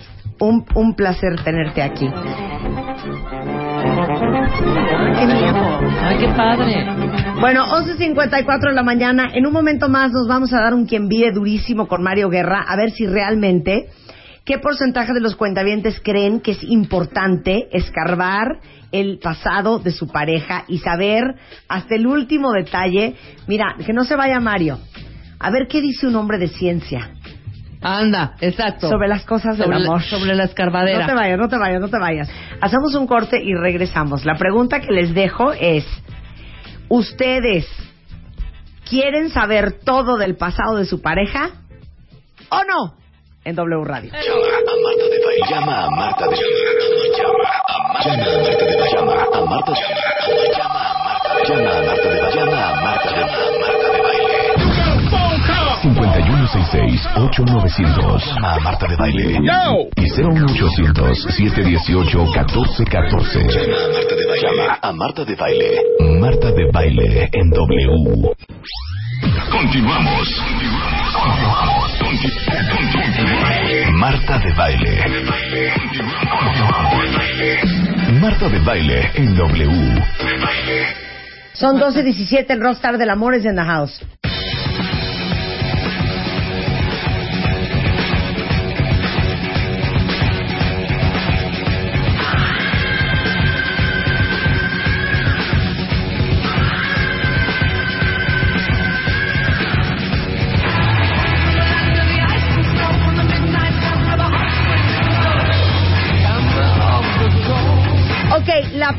Pregunta que tenemos hoy en el programa es, ¿ustedes quieren saber todo sobre el pasado de su pareja o no? ¿Qué dice la gente, Lo? ¿Qué dice la gente? ¿Hay más Elo? cis o hay más nos? Hay más cis. ¿Hay más bien. Definitivamente. La curiosidad mató al gato. Mm. Entonces, Claro. Mario Guerra, ¿tú? Pues qué, pues quieren saber, ¿no? ¿Tú quieres saber? Yo no, en realidad no. A ver, un, Ahí vas, un- Mario. un señor de ciencia, un astrofísico. Mario, ¿tú quieres saber todo sobre el pasado de tu pareja? Lo que menos sepa es mejor. ¿Por? pasando? ¿Qué está pasando aquí? No entiendo. Pues es que, mira, tienes que plantearte primero algo. A ver, Vas a averiguar sobre el pasado. ajá. El pasado es algo que no puede ser cambiado, No, está bien. ¿no? No hay bronca. Que una vez que lo, Lo conoces, una vez que lo conoces no puedes Ajá. ignorarlo. Sí, Ahí está. sí, Y que hay muchas cosas que no te van a gustar. totalmente. Pero muchas cosas no las vas a entender porque vas, te van a contar el hecho, pero no necesariamente las motivaciones del hecho, o las circunstancias o el contexto del hecho. ¿O sí? O sí, ¿O sí? Claro. pero Ah, aún sí. así, aún así, todas las narraciones vienen de quien las cuenta, aunque las haya vivido. Es como pedirle la historia a los vencedores o a los vencidos, ¿no? ¿Cuál es el punto de vista de cada uno? ¿Qué te van a contar además? Porque le, le puedes decir a alguien, cuéntamelo todo. Y, a mí me preguntas, cuéntamelo todo y te todo de qué. O puedes ser muy específico y decirle, quiero saber cuántas parejas sexuales han- has tenido antes que yo. Sí, claro. Pues Sí, claro. eso es lo primero que preguntamos. Ajá. Sí, pero, claro. pero, pero no como aguas, es tu familia. ¿No aguas, lo por sabes? ejemplo, agu- ¿No lo sabes? No, no lo sé y no lo quiero saber. Estás enfermo. Ay. No, no lo puedo creer. No lo puedo creer. Mario, ¿tú lo sabes? No. ¿Qué? No, no, ¿No? pues tampoco lo puedo creer. ¿Tú lo sabes? Claro. ¿Tú Hombre. lo sabes? Sí. Lisa? ¿Elo? No. Otra. Eh, no lo puedo creer. A ciegas. Así- como los caballos Sí. a ciegas. Es que no lo entiendo. Mira, eh, si tomas en cuenta que por cada pareja sexual que alguien tiene después de los 18 años, Sí. aumenta en 1% la probabilidad de que sea infiel, Ajá. ¿no? Pues a lo Ay, mejor no, ya sí, que ya me estudio. metiendo una estadística ahí Que que, eso- que ya nos empezó a molestar. Ya estás que metiendo tienes saña. después de los 18 años Estás aumenta con cada pareja sexual 1% la probabilidad de que la persona sea infiel. No, yo estoy del otro lado entonces. Sí. No, pero yo sí, yo, yo no solamente sé cuántas fueron, sé dónde fueron, en qué contexto, cómo estuvo, del 1 al 10, hay un ranqueo, quién de veras claro. es una, una, una piltrafa, quién regular, quién de veras la peor, sé todo. Yo hasta los gustos culposo, culposos, ¿no? De, ay, de eso nomás fue este, pues, en una noche de copas. ¿no? Claro. Pero todo. ¿Y en dónde? ¿Y por qué? ¿Y de dónde venían? ¿Y a dónde fueron? y Todo. te digo, en el momento mortifica, claro que mortifica. Arde, no mortifica. Sí, arde, arde, Y a veces hasta alegría te da. Sí, Porque exacto. te das cuenta de dónde estás tú. Pero, ¿O no? pues sí, también. Pues fíjate que nunca me ha pasado, Chulito. Es que, es que ahí, ahí, entra otro, ahí entra otro truco donde alguien le dice al otro, pues ni modo que te diga, si estoy contigo, ni modo que te diga que el anterior fue mejor. Ah, no, pero te voy a decir una cosa, eso sí, tiene que haber ahí un- una, una, pues una comunión y un acuerdo. No, pero sí hay, O sea, hay de repente frases. Mis parejas, mis parejas saben que es lo que me pregunten, Ajá. les voy a decir la neta, ¿eh? Sí, claro. Pues aguas con lo que me preguntes. Porque lo que me preguntes sí te lo voy a decir. Oye, si este era mejor que yo en tal cosa, si es verdad, te voy a decir sí. Claro. Entonces mejor no me preguntes, porque sí te voy a decir la neta, porque a mí me gusta que me digan la neta. Ah, para hacer esas preguntas hay que tener mucho estómago y Exacto. mala memoria. Y dejas pasar las preguntas para, para ¿No? recibir las respuestas, Las respuestas, también. o sea, primero hablamos Ahora- del morbo y ya luego decimos para qué sirve Sí. la información. Ahora, ¿cuál, es, eh, cuál es la inquietud? No Ajá. hay preguntas inocentes. Ajá. Todas las preguntas tras de sí llevan una inquietud. Ajá. Es buscar otro saber. A ver. Si yo quiero saber cuántas parejas sexuales has tenido, Sí, es porque quiero saber otra cosa. sí, claro. ¿No? Porque claro. no, no es que a mí me gusta llevar una estadística. Sí, yo quiero ver que de, de, de, de, de qué tan moral laxa eres. Por ejemplo. La verdad. Claro. Claro. Por ejemplo, o qué tanto te gusta el desgarriate, o, Sí. o, este, o de qué te cojeas, ¿no? O qué tan estable puede ser en una Eh, relación. Exactamente. Ajá, que, claro. que saber no me lo dice mucho, ¿eh? Puede ser que te guste mucho el sexo, pero en realidad seas bastante tranquila, o Sí, viceversa. sí, totalmente. Que no te guste tanto, pero que por otro lado, pues te, te encante los besitos, ¿no? O Sí. u otro tipo de, interacción con o alguien sea, más. toda pregunta lleva una agenda escondida. Lleva, lleva intención, sí. A ver, otra, otro ejemplo, otro ejemplo. Este, mira, pero tú quieres, puedes querer saber si la persona es de fiar. Ajá. Puedes querer saber si hay algún riesgo con ella. O confirmar un una sospecha o un temor que ya tienes. Por ejemplo, si te ha pasado que en, el, en, el, en otras relaciones te han puesto el cuerno, pues tú quieres saber por qué terminó la otra persona. Le preguntas, oye, eh, cuéntame de tu última relación, ¿por qué terminaron? ¿Cuál es la intención de esa pregunta? ¿El de verdad también llevar una estadística a ver quién termina por la buena, por la mala y de común acuerdo? ¿O quieres saber cómo terminó porque no quieres que vaya terminado porque le puso el cuerno a la pareja anterior porque a ti te lo acaban de poner? Claro. A ver, otra vez, ¿cómo? Sí. No, tú ya estás per- tergiversando No. este rollo. Tú, a ver. tú le preguntas a alguien, oye, el de tu última relación, ¿por qué terminó? Ajá. Claro, sí, sí. Entonces, ¿cuál es la intención de hacer esa pregunta? ¿Qué quieres saber realmente? Ah, yo quiero saber qué pasó Ajá. para entender cómo soluciona las broncas él, cómo maneja las crisis y sobre todo lo que más me interesa saber es si aprendió esa lección o no la aprendió. Ok, pues Y la segunda pregunta es, ¿pero quién terminó a quién? Esa es básica. Esa es básica. Ok. Para saber qué. Ajá. Para saber qué Para cosa. Pues ahí saber realmente, bueno, conocer Si es un también esa- dejado o si es un dejador. Exactamente, porque si dice, no, me terminaron. ¿Por qué? Bueno, pues porque pues, a mí me gusta mucho la fiesta y la Sí. neta pues me iba Y mucho entonces ahí ya entonces ya iba de fondo, viendo también tú, el tú, rollo, tú, saber tú, si tú. el güey de alguna manera es estable o no ¿Y también. por qué no podríamos preguntar eso? Oye, ¿te gusta la fiesta? Oye, ¿eres mujeriego? Oye, ¿te gusta mucho el sexo? ¿Por qué no preguntar directamente? Es que a veces hacemos preguntas No, indirectas. porque entonces hay sesgo. Hay sesgo. O sea, si uno pregunta así con disimulo, no saben por dónde vas. ¿Me entiendes? Ah. Entonces tú solita puedes armar tu rompecabezas. Si le preguntas, ¿y eres fiel? Te va a decir, pues sí. Pero si yo pregunto, oye, cuéntame tu historia amorosa, y entonces empezamos con una, ya vamos en la 14, y entonces una lo dejó porque se ardió, porque le platicó una... Entonces uno ya va haciendo, ¿verdad? Su conjuro. Uno protege sus inseguridades con las preguntas, ¿no? Claro, Eh, ahí está el asunto, ¿no? Que no, Claro. no, som- no solemos ser directos. Porque pensamos que si somos directos nos van a contestar con una cosa que queremos oír. Pero, pero, pero bien, pero lo que decía Marta también es cierto. La persona que contesta honestamente y le preguntes directo o indirecto te lo va a contestar honestamente. Ay, pero a nosotros nos No. gusta la adrenalina, Mario. Es lo que No, tú dices. hombre. A ti te pregun- tú dijiste, a mí me preguntan, yo contesto. ¿Les gusta o no la respuesta? Ah, claro. Pero fíjate qué interesante, porque a mí también me han hecho mis cuestionarios. Ajá. De, ¿y cuánto duraste? ¿Y entonces por qué tronaste? Pero cuando tronaste, ¿qué pasó? Pero y luego, ¿por qué lo volviste a ver? Y luego, o sea, están... Yo entiendo perfecto lo que está buscando, si no soy bruta. Está viendo si soy estable, porque... Y, y bueno, luego uno tiene amigos que tampoco ayudan, ¿no? Como Rebeca. Que le dijo una pareja mía, Marta es la persona más práctica que hay. El día que se harta, corta y no vuelve para atrás. Entonces corte A, y un mes después me está preguntando el susodicho. ¿Qué tienes? Pero, ¿Te pero ¿por qué volviste? Claro. pero ¿por qué volvías? ¿Pero cómo volvías? ¿Pero por qué reincidiste? Pero entonces lo viste, pero entonces ¿cuánto tiempo había pasado? Y él lo que estaba buscando, obviamente, Había- es había- había- entender cómo opero yo en el amor. Y a ver si había chance ¿Y de rogueteo. Claro, pero sí se necesita una madu- madurez para manejar las respuestas. Ah, no, totalmente. De eso vamos a hablar Sí, regresando. órale, ya va, sale. ya volvemos. Vámonos. Tuitea a Marta de Baile. Arroba Marta de Baile. Tuitea. Tuitea.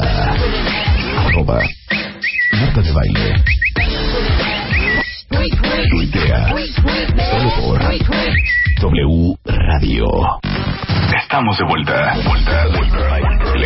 Vuelta. Marta de Baile. En W. Escucha. Bueno, aquí hay un debate encanijado de si ustedes creen que es importante saber todo del pasado de su pareja o no. Y estamos discutiendo el punto con Mario Guerra. Exactamente. Luego entonces. Ahora, habrá que preguntar. Mira, hay cosas que sí objetivamente podemos Ajá. preguntar y conviene preguntar o revelar, ¿no? A Aunque ver. no te las pregunten. Ajá, Por ejemplo, si existen hijos previos, Ay, es obvio. Ah, bueno. Bueno, hay quien no lo dice. ¿eh? Esas son chiquillas. Hay quien no lo dice. Hay quien no lo dice. No, Eh, pero cosas de salud sí. Ah, ahí te va. Que existen hijos previos porque un- la relación con un hijo es una relación que nunca termina. Sí. Lo, lo frecuentes o no lo frecuentes, Ok, lo veas o no de lo veas. Se te puede aparecer por ahí un día, por cualquier cosa, y si no dijiste había, van a decir este quién es, no, entonces Claro. después vienen las explicaciones. Ahora, si no lo sabes, pues ya es otra historia. Eh, si hay una enfermedad hereditaria, ¿no? O predisposición genética a padecerla. Sí. ¿Por qué? Porque si planeas tener hijos con alguien, tienes que saber si ese alguien sabe si hay una enfermedad genética en la familia Claro. o si esa persona padece una enfermedad que pueda ser genética o hereditaria. Ok. Eh, Si hay una enfermedad grave o infectocontagiosa en curso, También. eso sí. O sea, es que no decirle a alguien, oye, por cierto, tengo herpes. O sea, Sí, o, o- o o soy diabético. cañón. O soy diabético. oye, ¿ubicas el virus de papiloma humano? Bueno, pues haz de cuenta que yo. Un día. Eso, obvio. Sí, es que dice, obvio. lo- Un los día. niños me los ven hasta sin microscopio, ¿no? Sí. De tan floridos que están. Eh, ok, una enfermedad grave. El estatus civil de la, de la persona Ajá. eh, es evidente, pero Claro. parece que no. O sea, estoy casado, no me he Yo divorciado. estoy separado y estoy, estoy en proceso de divorcio, sí. Eh, eh, lo que fuera, ¿no? Sí. En cuanto a relación de pareja. Sí. Temas de preferencia sexual. Sería muy agradable.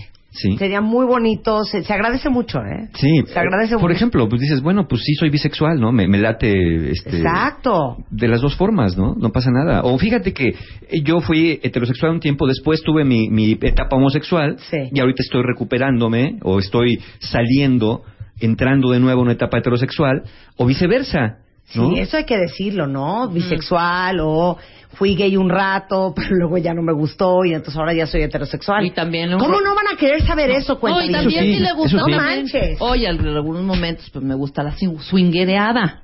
¿no? Por ejemplo, sea, ¿no? También. Los voyeurs. Los- Claro. Exactamente. Pues ahí, esa parte es O fíjate que mi importante. hobby es ver porno. Claro. ¿no? Ese tipo de cosas. Eh, Sobre todo son cosas que sí pueden influir en la relación de pareja. Claro. Porque van a influir. Oye, fíjate que pues más o menos de 12 de la noche a 2 de la mañana lo que hago es ver porno en la computadora. O sea, imagínate, Claro, claro. mes 6, se despierta ella, ¿dónde está mi gordo? Y el gordo masturbándose viendo porno. Ahora está atacada en Y tú llanto. piensas que se le porque no un se lo en el dijeron lavabo, desde ¿no? Cuando está gritando. Y luego claro. hay que hacer Sí. también un programa de eso. No, No, es sé para sí. qué tantos brincan las mujeres cuando sus novios o maridos ven porno. Luego hacemos ese Sí, programa. exacto. Ok. José Ro dice, ¿cómo que fue gay un rato? Bueno, pues sí, hay Bueno, gente que tuvo... claro, sus Oye, deberes. E- perdón, ¿eh? experimentan en, en la Claro. universidad. Yo conozco chavas casadísimas Que tuvieron su su experiencia. Sí, claro. Sí.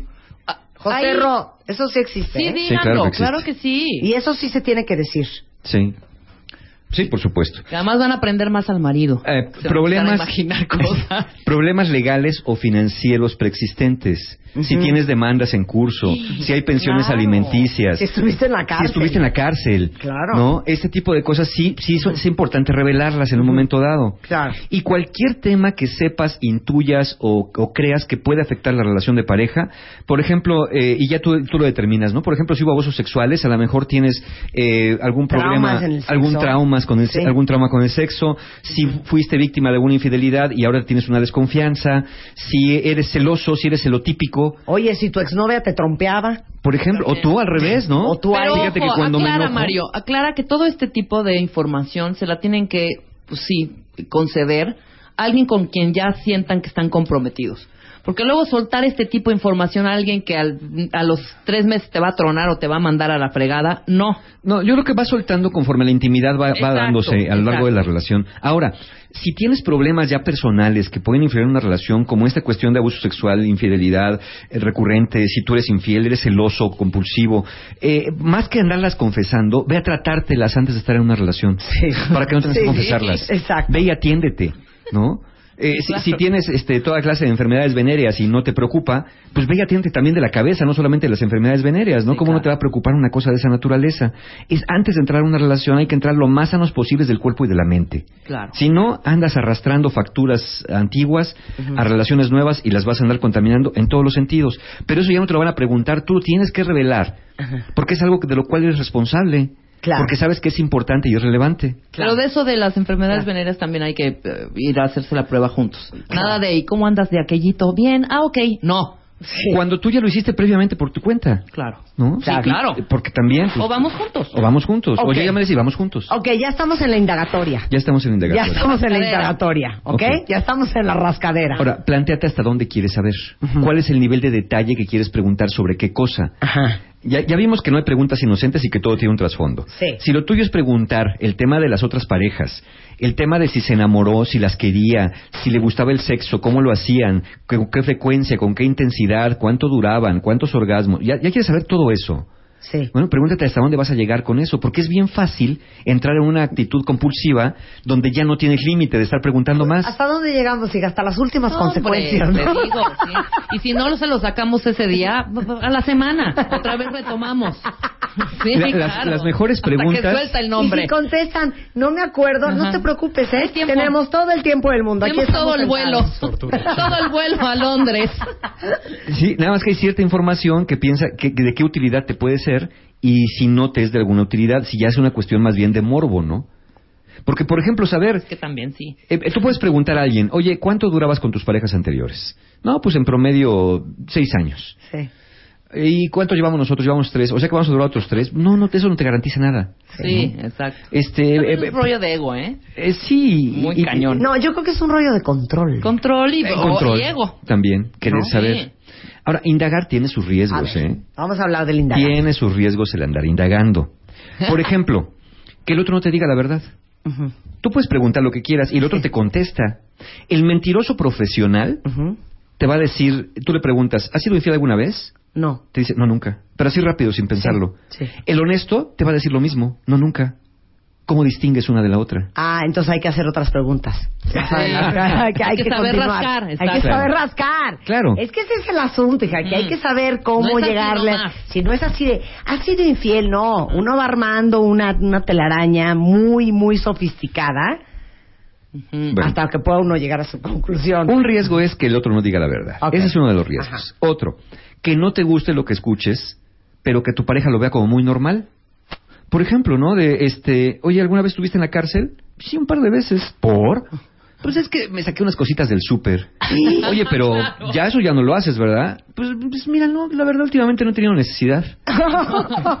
O sea, de que no sea, no, y sabes que sí, mira, te tengo que decir la verdad, si anduve en la cárcel, me da mucha pena, pues estaba yo chavo, se me hizo fácil, Sí. pero pues ya aprendí mi lección, ¿no? Sí. Sí, que lo escuches y que no lo vea como muy normal. Entonces, Claro. pues es un riesgo porque dices, bueno, entonces lo va a seguir haciendo. Claro. Y no me gusta el Claro, asunto. Claro, Que no te guste y lo sigue haciendo. claro. Oye, ¿has probado drogas? Sí, claro. ¿De qué? Pues, de todo, de tocho, morocho. Órale, pero ya, Tachas, coca. ya estás limpio, ¿no? Nah, pues una tachita de vez en cuando no le hago el feo, ¿no? Tampoco. ¿Ves? Yo, claro. Ahí yo ya. Ah, ah, pues claro. ahí ya para mí hay un foco rojo cañón. Claro. Ese es otro tema que yo creo que que sí es importante saber. Tu pareja se ha metido drogas, ha probado mota, Consume cuando la el probó, cómo le producto. fue, le gustó, no le gustó, se ha metido tacha, se ha metido coca, Lo se ha metido, no se ha metido nada, le parecen un horror, no le parecen Entonces, un horror. Lo que ¿Cómo nos no va a interesa, saber uno eso? Lo que nos interesa ¿Eh? O hasta el o el dealer. O hasta el dealer. dealer. Claro. De veras. Sí nos interesa el pasado, pero también nos interesa el presente. Saber si lo sigue haciendo, si, si es un riesgo que Por lo pueda seguir haciendo. Pero ese es lo que yo te decía, que si no sabes del pasado, no sabes, no, no sabes del presente y del futuro. Claro, Claro que pero- sí puedes sacar conjeturas. Sí, ahí, ahí te va otro riesgo. Mira, nada más déjame, déjame, déjame decirte este otro. Eh, finalmente, eh, que no te guste lo que tu pareja no hizo, que ya no lo haga, pero a partir de ahí empiezas a desconfiar. Porque como ya lo hizo, no sea que lo vaya a volver a hacer. Pero está muy bonito también andar ojo al Cristo. No, por supuesto. No, pero sí es una pesadilla no, terrible. Pero es que, ¿eh? no, es que fíjense lo importante que es saber. Ok. Yo conozco Tú eres mi novio. Mario. Ok. ¿Ok? Y, y, y sí. Oye, ¿y tú has probado la mota, mi amor? Sí, sí, sí. ¿Y te gustó? Pues está, está riquina. Sí. ¿Qué edad tenías? Este. 45. ¿Y qué edad tienes hoy? 49. Ok. ¿Y has vuelto a fumar desde que la probaste? Pues mira, el otro día que fui a la cena de, de López, pues sacaron ahí una pipita y le di un jaloncín. Ok. Leve. Ok. Si yo fuera una mujer que me, me bueno, antidrogas, Ajá. aquí yo tengo asegurado Que no vas a andar con ese que güey. este güey va a volver a fumar. mota. Claro. Entonces, si yo tengo un issue severo, a mí me ha servido mucho hacerte esta pregunta sobre tu pasado Claro. para entender tu presente y poder medio predecir el futuro. Y yo te digo, oye, pero pues tranquila, ¿qué tiene? Pues es un toquecín. Exacto. Entonces, si yo no tengo bronca, perfecto. Pero sí puedo esperar que un día que estemos en Tulum, vas a ir a, a buscar mota y te vas a echar un churro. O de menos No hay peyote. otra, ¿eh? ¿Estamos de acuerdo todos en la mesa? De acuerdo. Ok. Sí, de acuerdo. Si Mario probó mota y no le gustó y tuvo una reacción muy fea y lo odia, Ujú. la conversación sería así. Mi amorito, ¿has probado la mota? Sí, caray. ¿Y? No, no olvídate. Súper mal viaje en mi vida. En mi vida. Me andaba yo muriendo. ¿Qué edad tenías? No, pues tenía yo como 24, 25 años. Pero no, no sabes. No una cosa gruesísima. ¿Y ya en tu vida la No, a no, probar? ni en vero, ni loco. Ah, bueno. bueno. ni marihuano la volví a probar. Esta, co- esta relación continúa. Claro, ¿Ya? claro, sí, por supuesto. Entonces, claro que sirve saber del pasado. No, y de- además, no, yo- ahorita que decía, ¿cómo distingues cuando es neta, cuando es... eh, Tenemos un sexto sentido y deja ya la rascadera. Pero sí, a mí me pasó que si era... Se metieron hasta la orina de lo- o- harina de los hotcakes en su, adoles- en su Adolescencia. adolescencia. Sí. Y sabes perfecto, perfectísimo, que hoy en día, bueno, pero ni, ni, ni, ni Claro. azúcar. Sí, claro. ¿no? Bueno, aquí dice Sergio García uno muy bueno. La curiosidad ha matado más corazones que gatos. Pues mira. Sí. Ahora, ahí te va el riesgo más grande que creo yo Ajá. que tiene el indagar en el pasado de la pareja. Insisto, sí, claro, hay cosas como las que hablamos que son básicos saberlas porque tienen una, una afectación directa sobre la relación. Pero quizá el, el- el- el riesgo más grande, desde mi punto de vista, es, por ejemplo, que tu pareja quiere escapar de su pasado, quiere escapar de viejos hábitos y tener un reinicio limpio a partir de ti en esta relación. Sí. Que no quiera, que quiera olvidarse y que al preguntarle se desentierre ese pasado que se quiere olvidar Ajá. y esa persona ya no tiene esa, esa oportunidad. Porque hay un principio que dice que la gente tiende a cumplir las expectativas que se tienen de ella. Muchas personas queremos dar una cara distinta, más limpia que la que tenemos, y es más fácil cumplir las expectativas cuando se nos ve así. Es muy cañón lo que tienes, lo que acabas de decir. La gente quiere cumplir las, Las expectativas, sean negativas o positivas. Claro, por eso dice el dicho, dile a tus hijos que son lo que tú quieres que sean. Es correcto. Tú quieres que tu marido sea un amor, dile todo el día que es un amor. Sí, Y se va a convertir en un amor. así es. Dile, que, es un, perro patán. y que es un patán. Y, y eso se va, en eso se va a convertir. Por ejemplo, en esta novela de Los Amo ese Miserables, dicho, amo ese dicho, vuélvemelo a decir. La gente la gente tiende a, tiende a cumplir las busca cumplir las expectativas que se tienen de ellos, sean buenas o malas. Ok. Ujú. En, en- en la novela de Los Miserables, justamente eso, eso, eso trata, básicamente. De alguien que cometió una vez que robó un pan y un policía que le dijo, no, tú toda la vida vas a ser un delincuente, porque el que roba una vez, toda la vida roba. Y él dice, pero yo quiero empezar bien. Quiero, no, no puedes. No puedes porque eres un delincuente toda la vida. Y en ese rascarle al pasado, ¿no? Se desarrolla toda la novela. Sí, pero a ver, ok. Pero, ¿cómo vas a tener una relación emocionalmente íntima si un pasado tan fuerte y tan doloroso, tan crítico de tu pareja no lo puede compartir contigo y saber, ahora sí que the truth will set you free? Sí, Eh, sí y no. Porque la, la verdad también me puede encadenar a mi pasado. Yo ya no quiero, está bien. Yo me prostituía Ajá. con vagos en la calle por, por, por, por tequila. No, ni por Richardsons. Y todo el mundo, te queremos, Mario, te Sí, queremos. Ajá. Y, y, y- y lo hice. Y era yo del Escuadrón de la Muerte y me drogaba y me metía lo que fuera y amanecía con quién sabe quién y con 20. Ajá. Y eso lo hice durante 20 años, de los 20 a los 40. Ajá. Un día desperté y dije, ya, se acabó. Y eso no lo quiero contar. Porque no quiero, no quiero que eso, eso me encadene al pasado. Quiero tener un inicio limpio. Quiero tener la oportunidad de reempezar mi vida bien. Estoy limpio, ya me hice, ya mis estudios, estoy bien. Sí, perdí muchos años de mi vida, perdí a mi familia incluso. Destruí a mi familia, mi madre sufrió, eh, mis hijos los perdí, no tengo contacto con ellos. Pero no quiero contar esto, no quiero vivir encadenado a ese pasado.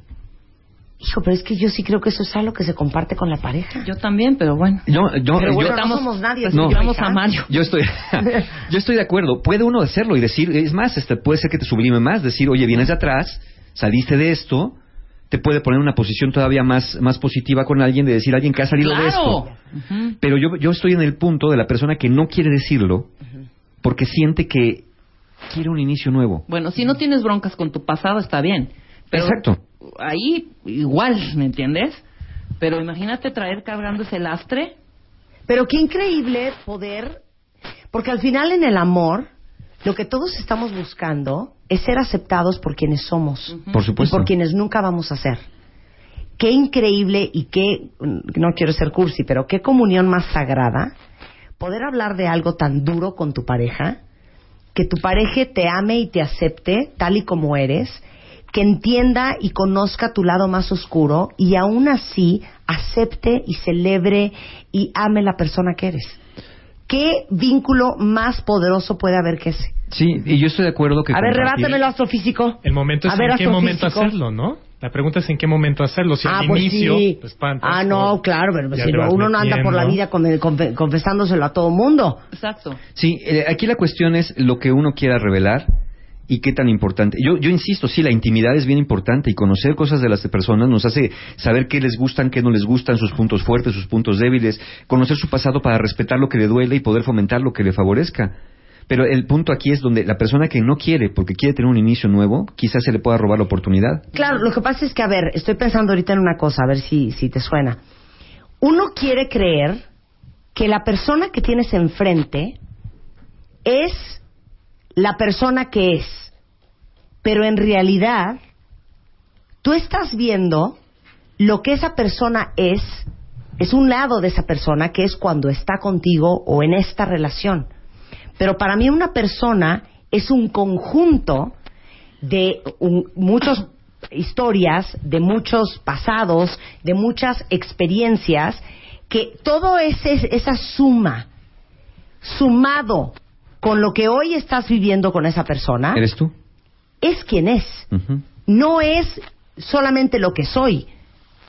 ¿Sí, sí me expliqué? O, Un poco o- rebuscadón. No, está bien. Pero Un sí, poco pero- rebuscadón. rebuscadón, pero sí entiendo al- el O sea, tu pareja no es solamente lo que es. la novia de fulano hoy o tu esposa o tu esposo hoy. Y ahí es donde implica la madurez para poder escuchar la verdad. Por eso, es el resultado de todo lo que esa persona ha vivido.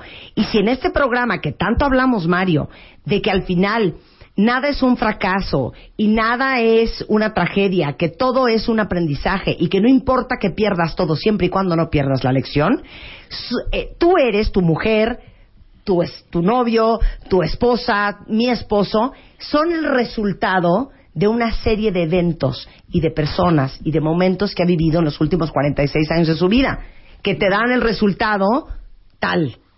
Yo necesito entender cómo se ha llegado a ese resultado. Claro. ¿Qué lecciones se han aprendido? Pero, más que desde la pregunta, debería ser desde la apertura del otro. No me lo tienes que preguntar, yo te lo voy a contar. Te voy a Ah, contar pues la gente no es tonta, güey. Ah, pero ahí- es que ahí voy. Entonces, ¿cuál es el temor? Estamos teniendo, que tenemos miedo es a la reacción del otro, al juicio del otro, Claro. a la crítica del otro, Por al rechazo no del otro. claro. Exactamente.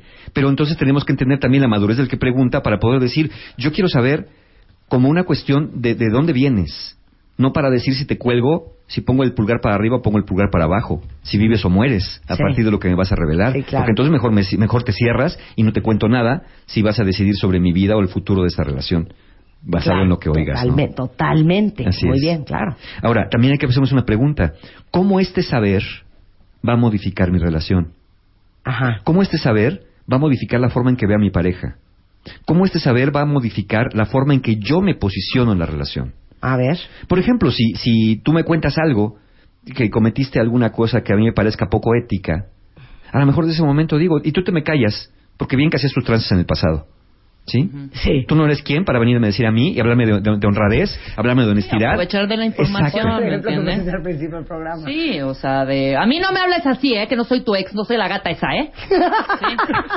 Que mira, ni zapatos, no... O sea, ¿sabes? Que empiezas a sacar cosas que ni al caso. Exacto. O sí, quien anduvo con una drogadicta y alcohólica, pues obvio. A ver, vamos a hacer, No, vamos a hacer ni un, un muy, muy breve ejercicio. A ver, Es un muy breve ejercicio. A ver. Tu cuenta vientes, todos vamos a A hacerlo. Imagina que a la manera de la película de Matrix, cuando Ajá. se encuentran Neo con Morpheus y le da dos pastillas a escoger, ¿sí? Ajá. Tenemos dos pastillas nosotros. Ajá. Una pastilla azul Ajá. que te hará saber la verdad a cualquier pregunta que te hayas hecho o te hagas en la vida, Ajá. pero que quizá no seas feliz. Ajá. Y una pastilla roja que te hará ser feliz desde este momento en adelante, aunque quizá nunca sepas la verdad a las preguntas más importantes de tu vida. Ay, pues sí, no es No, pues la roja. Pues la roja, Ay, pues pero la me roja, todo el hijo. frasco. La roja. La Sí. roja. ¿Todos la roja? Sí. La roja. Ok. ¿Qué dice la ciencia a este, a este experimento? Es un experimento que se hizo en una universidad. El doctor Raj Rukantan y el doctor Jacob Trop de la Universidad de Texas hicieron esta pregunta. Y el resultado fue que las personas están más listas para escuchar la verdad si primero son felices. Claro. Las personas que eligen la, la pastilla roja sobre la azul suelen ser menos felices que las que eligen la pastilla azul sobre la roja. Cambio. Elijo el azul. Elijo el azul. No, yo sigo con la roja. Dice, una persona que no es feliz no suele manejar bien la verdad si esta no le resulta favorable. Pues nosotros somos bien felices, ¿eh? Porque pastilla o no pastilla en la vida real, nosotros te tenemos toda la información. Pero pero finalmente cierra el, el- el- el- el estudio diciendo, Claro. sea cual sea tu elección, no puedes fallar.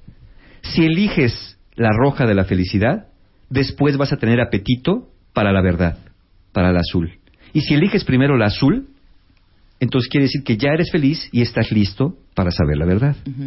Ok, ahora, si ustedes van a preguntar, se tienen que hacer las siguientes preguntas antes. ante las siguientes preguntas. Primero, eh, la decisión es tuya. ¿Debo preguntar o no? La decisión es tuya. Mientras sea una decisión, no el efecto de una ansiedad o una necesidad o una compulsión donde te sientes obligado a preguntar por morbo porque tienes que saber simplemente por el hecho de saber. Pregúntate por qué es tan importante para ti obtener la información que buscas. ¿Es que no puedes vivir sin incertidumbres? ¿Eso te pasa solo en el tema de pareja? ¿O este patrón indagatorio es repetitivo en muchas áreas de tu vida? ¿Qué harás si lo que escuchas no te gusta? Acuérdate que el pasado no lo puedes cambiar. ¿Vas a cambiar a la persona? ¿Vas a dejar a esa persona? ¿Vas a poder vivir con esa verdad? ¿Vas a terminar la relación con el argumento de que tienes una objeción de conciencia? Hace todas esas preguntas antes de preguntar. Porque de otra manera estarías preguntando como al aire. Y sé muy específico. Ya que tenga las preguntas, sé muy específico en lo que quieres preguntar. Preguntarle a alguien si le gustan los niños no quiere decir que, le tenga, que quiera tener hijos y te dice que sí. Claro. Te pueden gustar los niños de muchas otras maneras. Entonces, sé muy, muy específico. Y sí hazle saber a tu pareja la importancia que tiene para ti el saber ciertas cosas, pero trata de hacer el ejercicio que hicimos hoy. Quiero saber esto, ¿qué es lo que realmente quiero saber? ¿No? Rebeca, ahí te hablan. ¿Eh? Ahí te hablan. Y los dejo finalmente con una pregunta. ¿Eres lo suficientemente feliz como para escuchar la verdad? Yo sí aguanto la Yo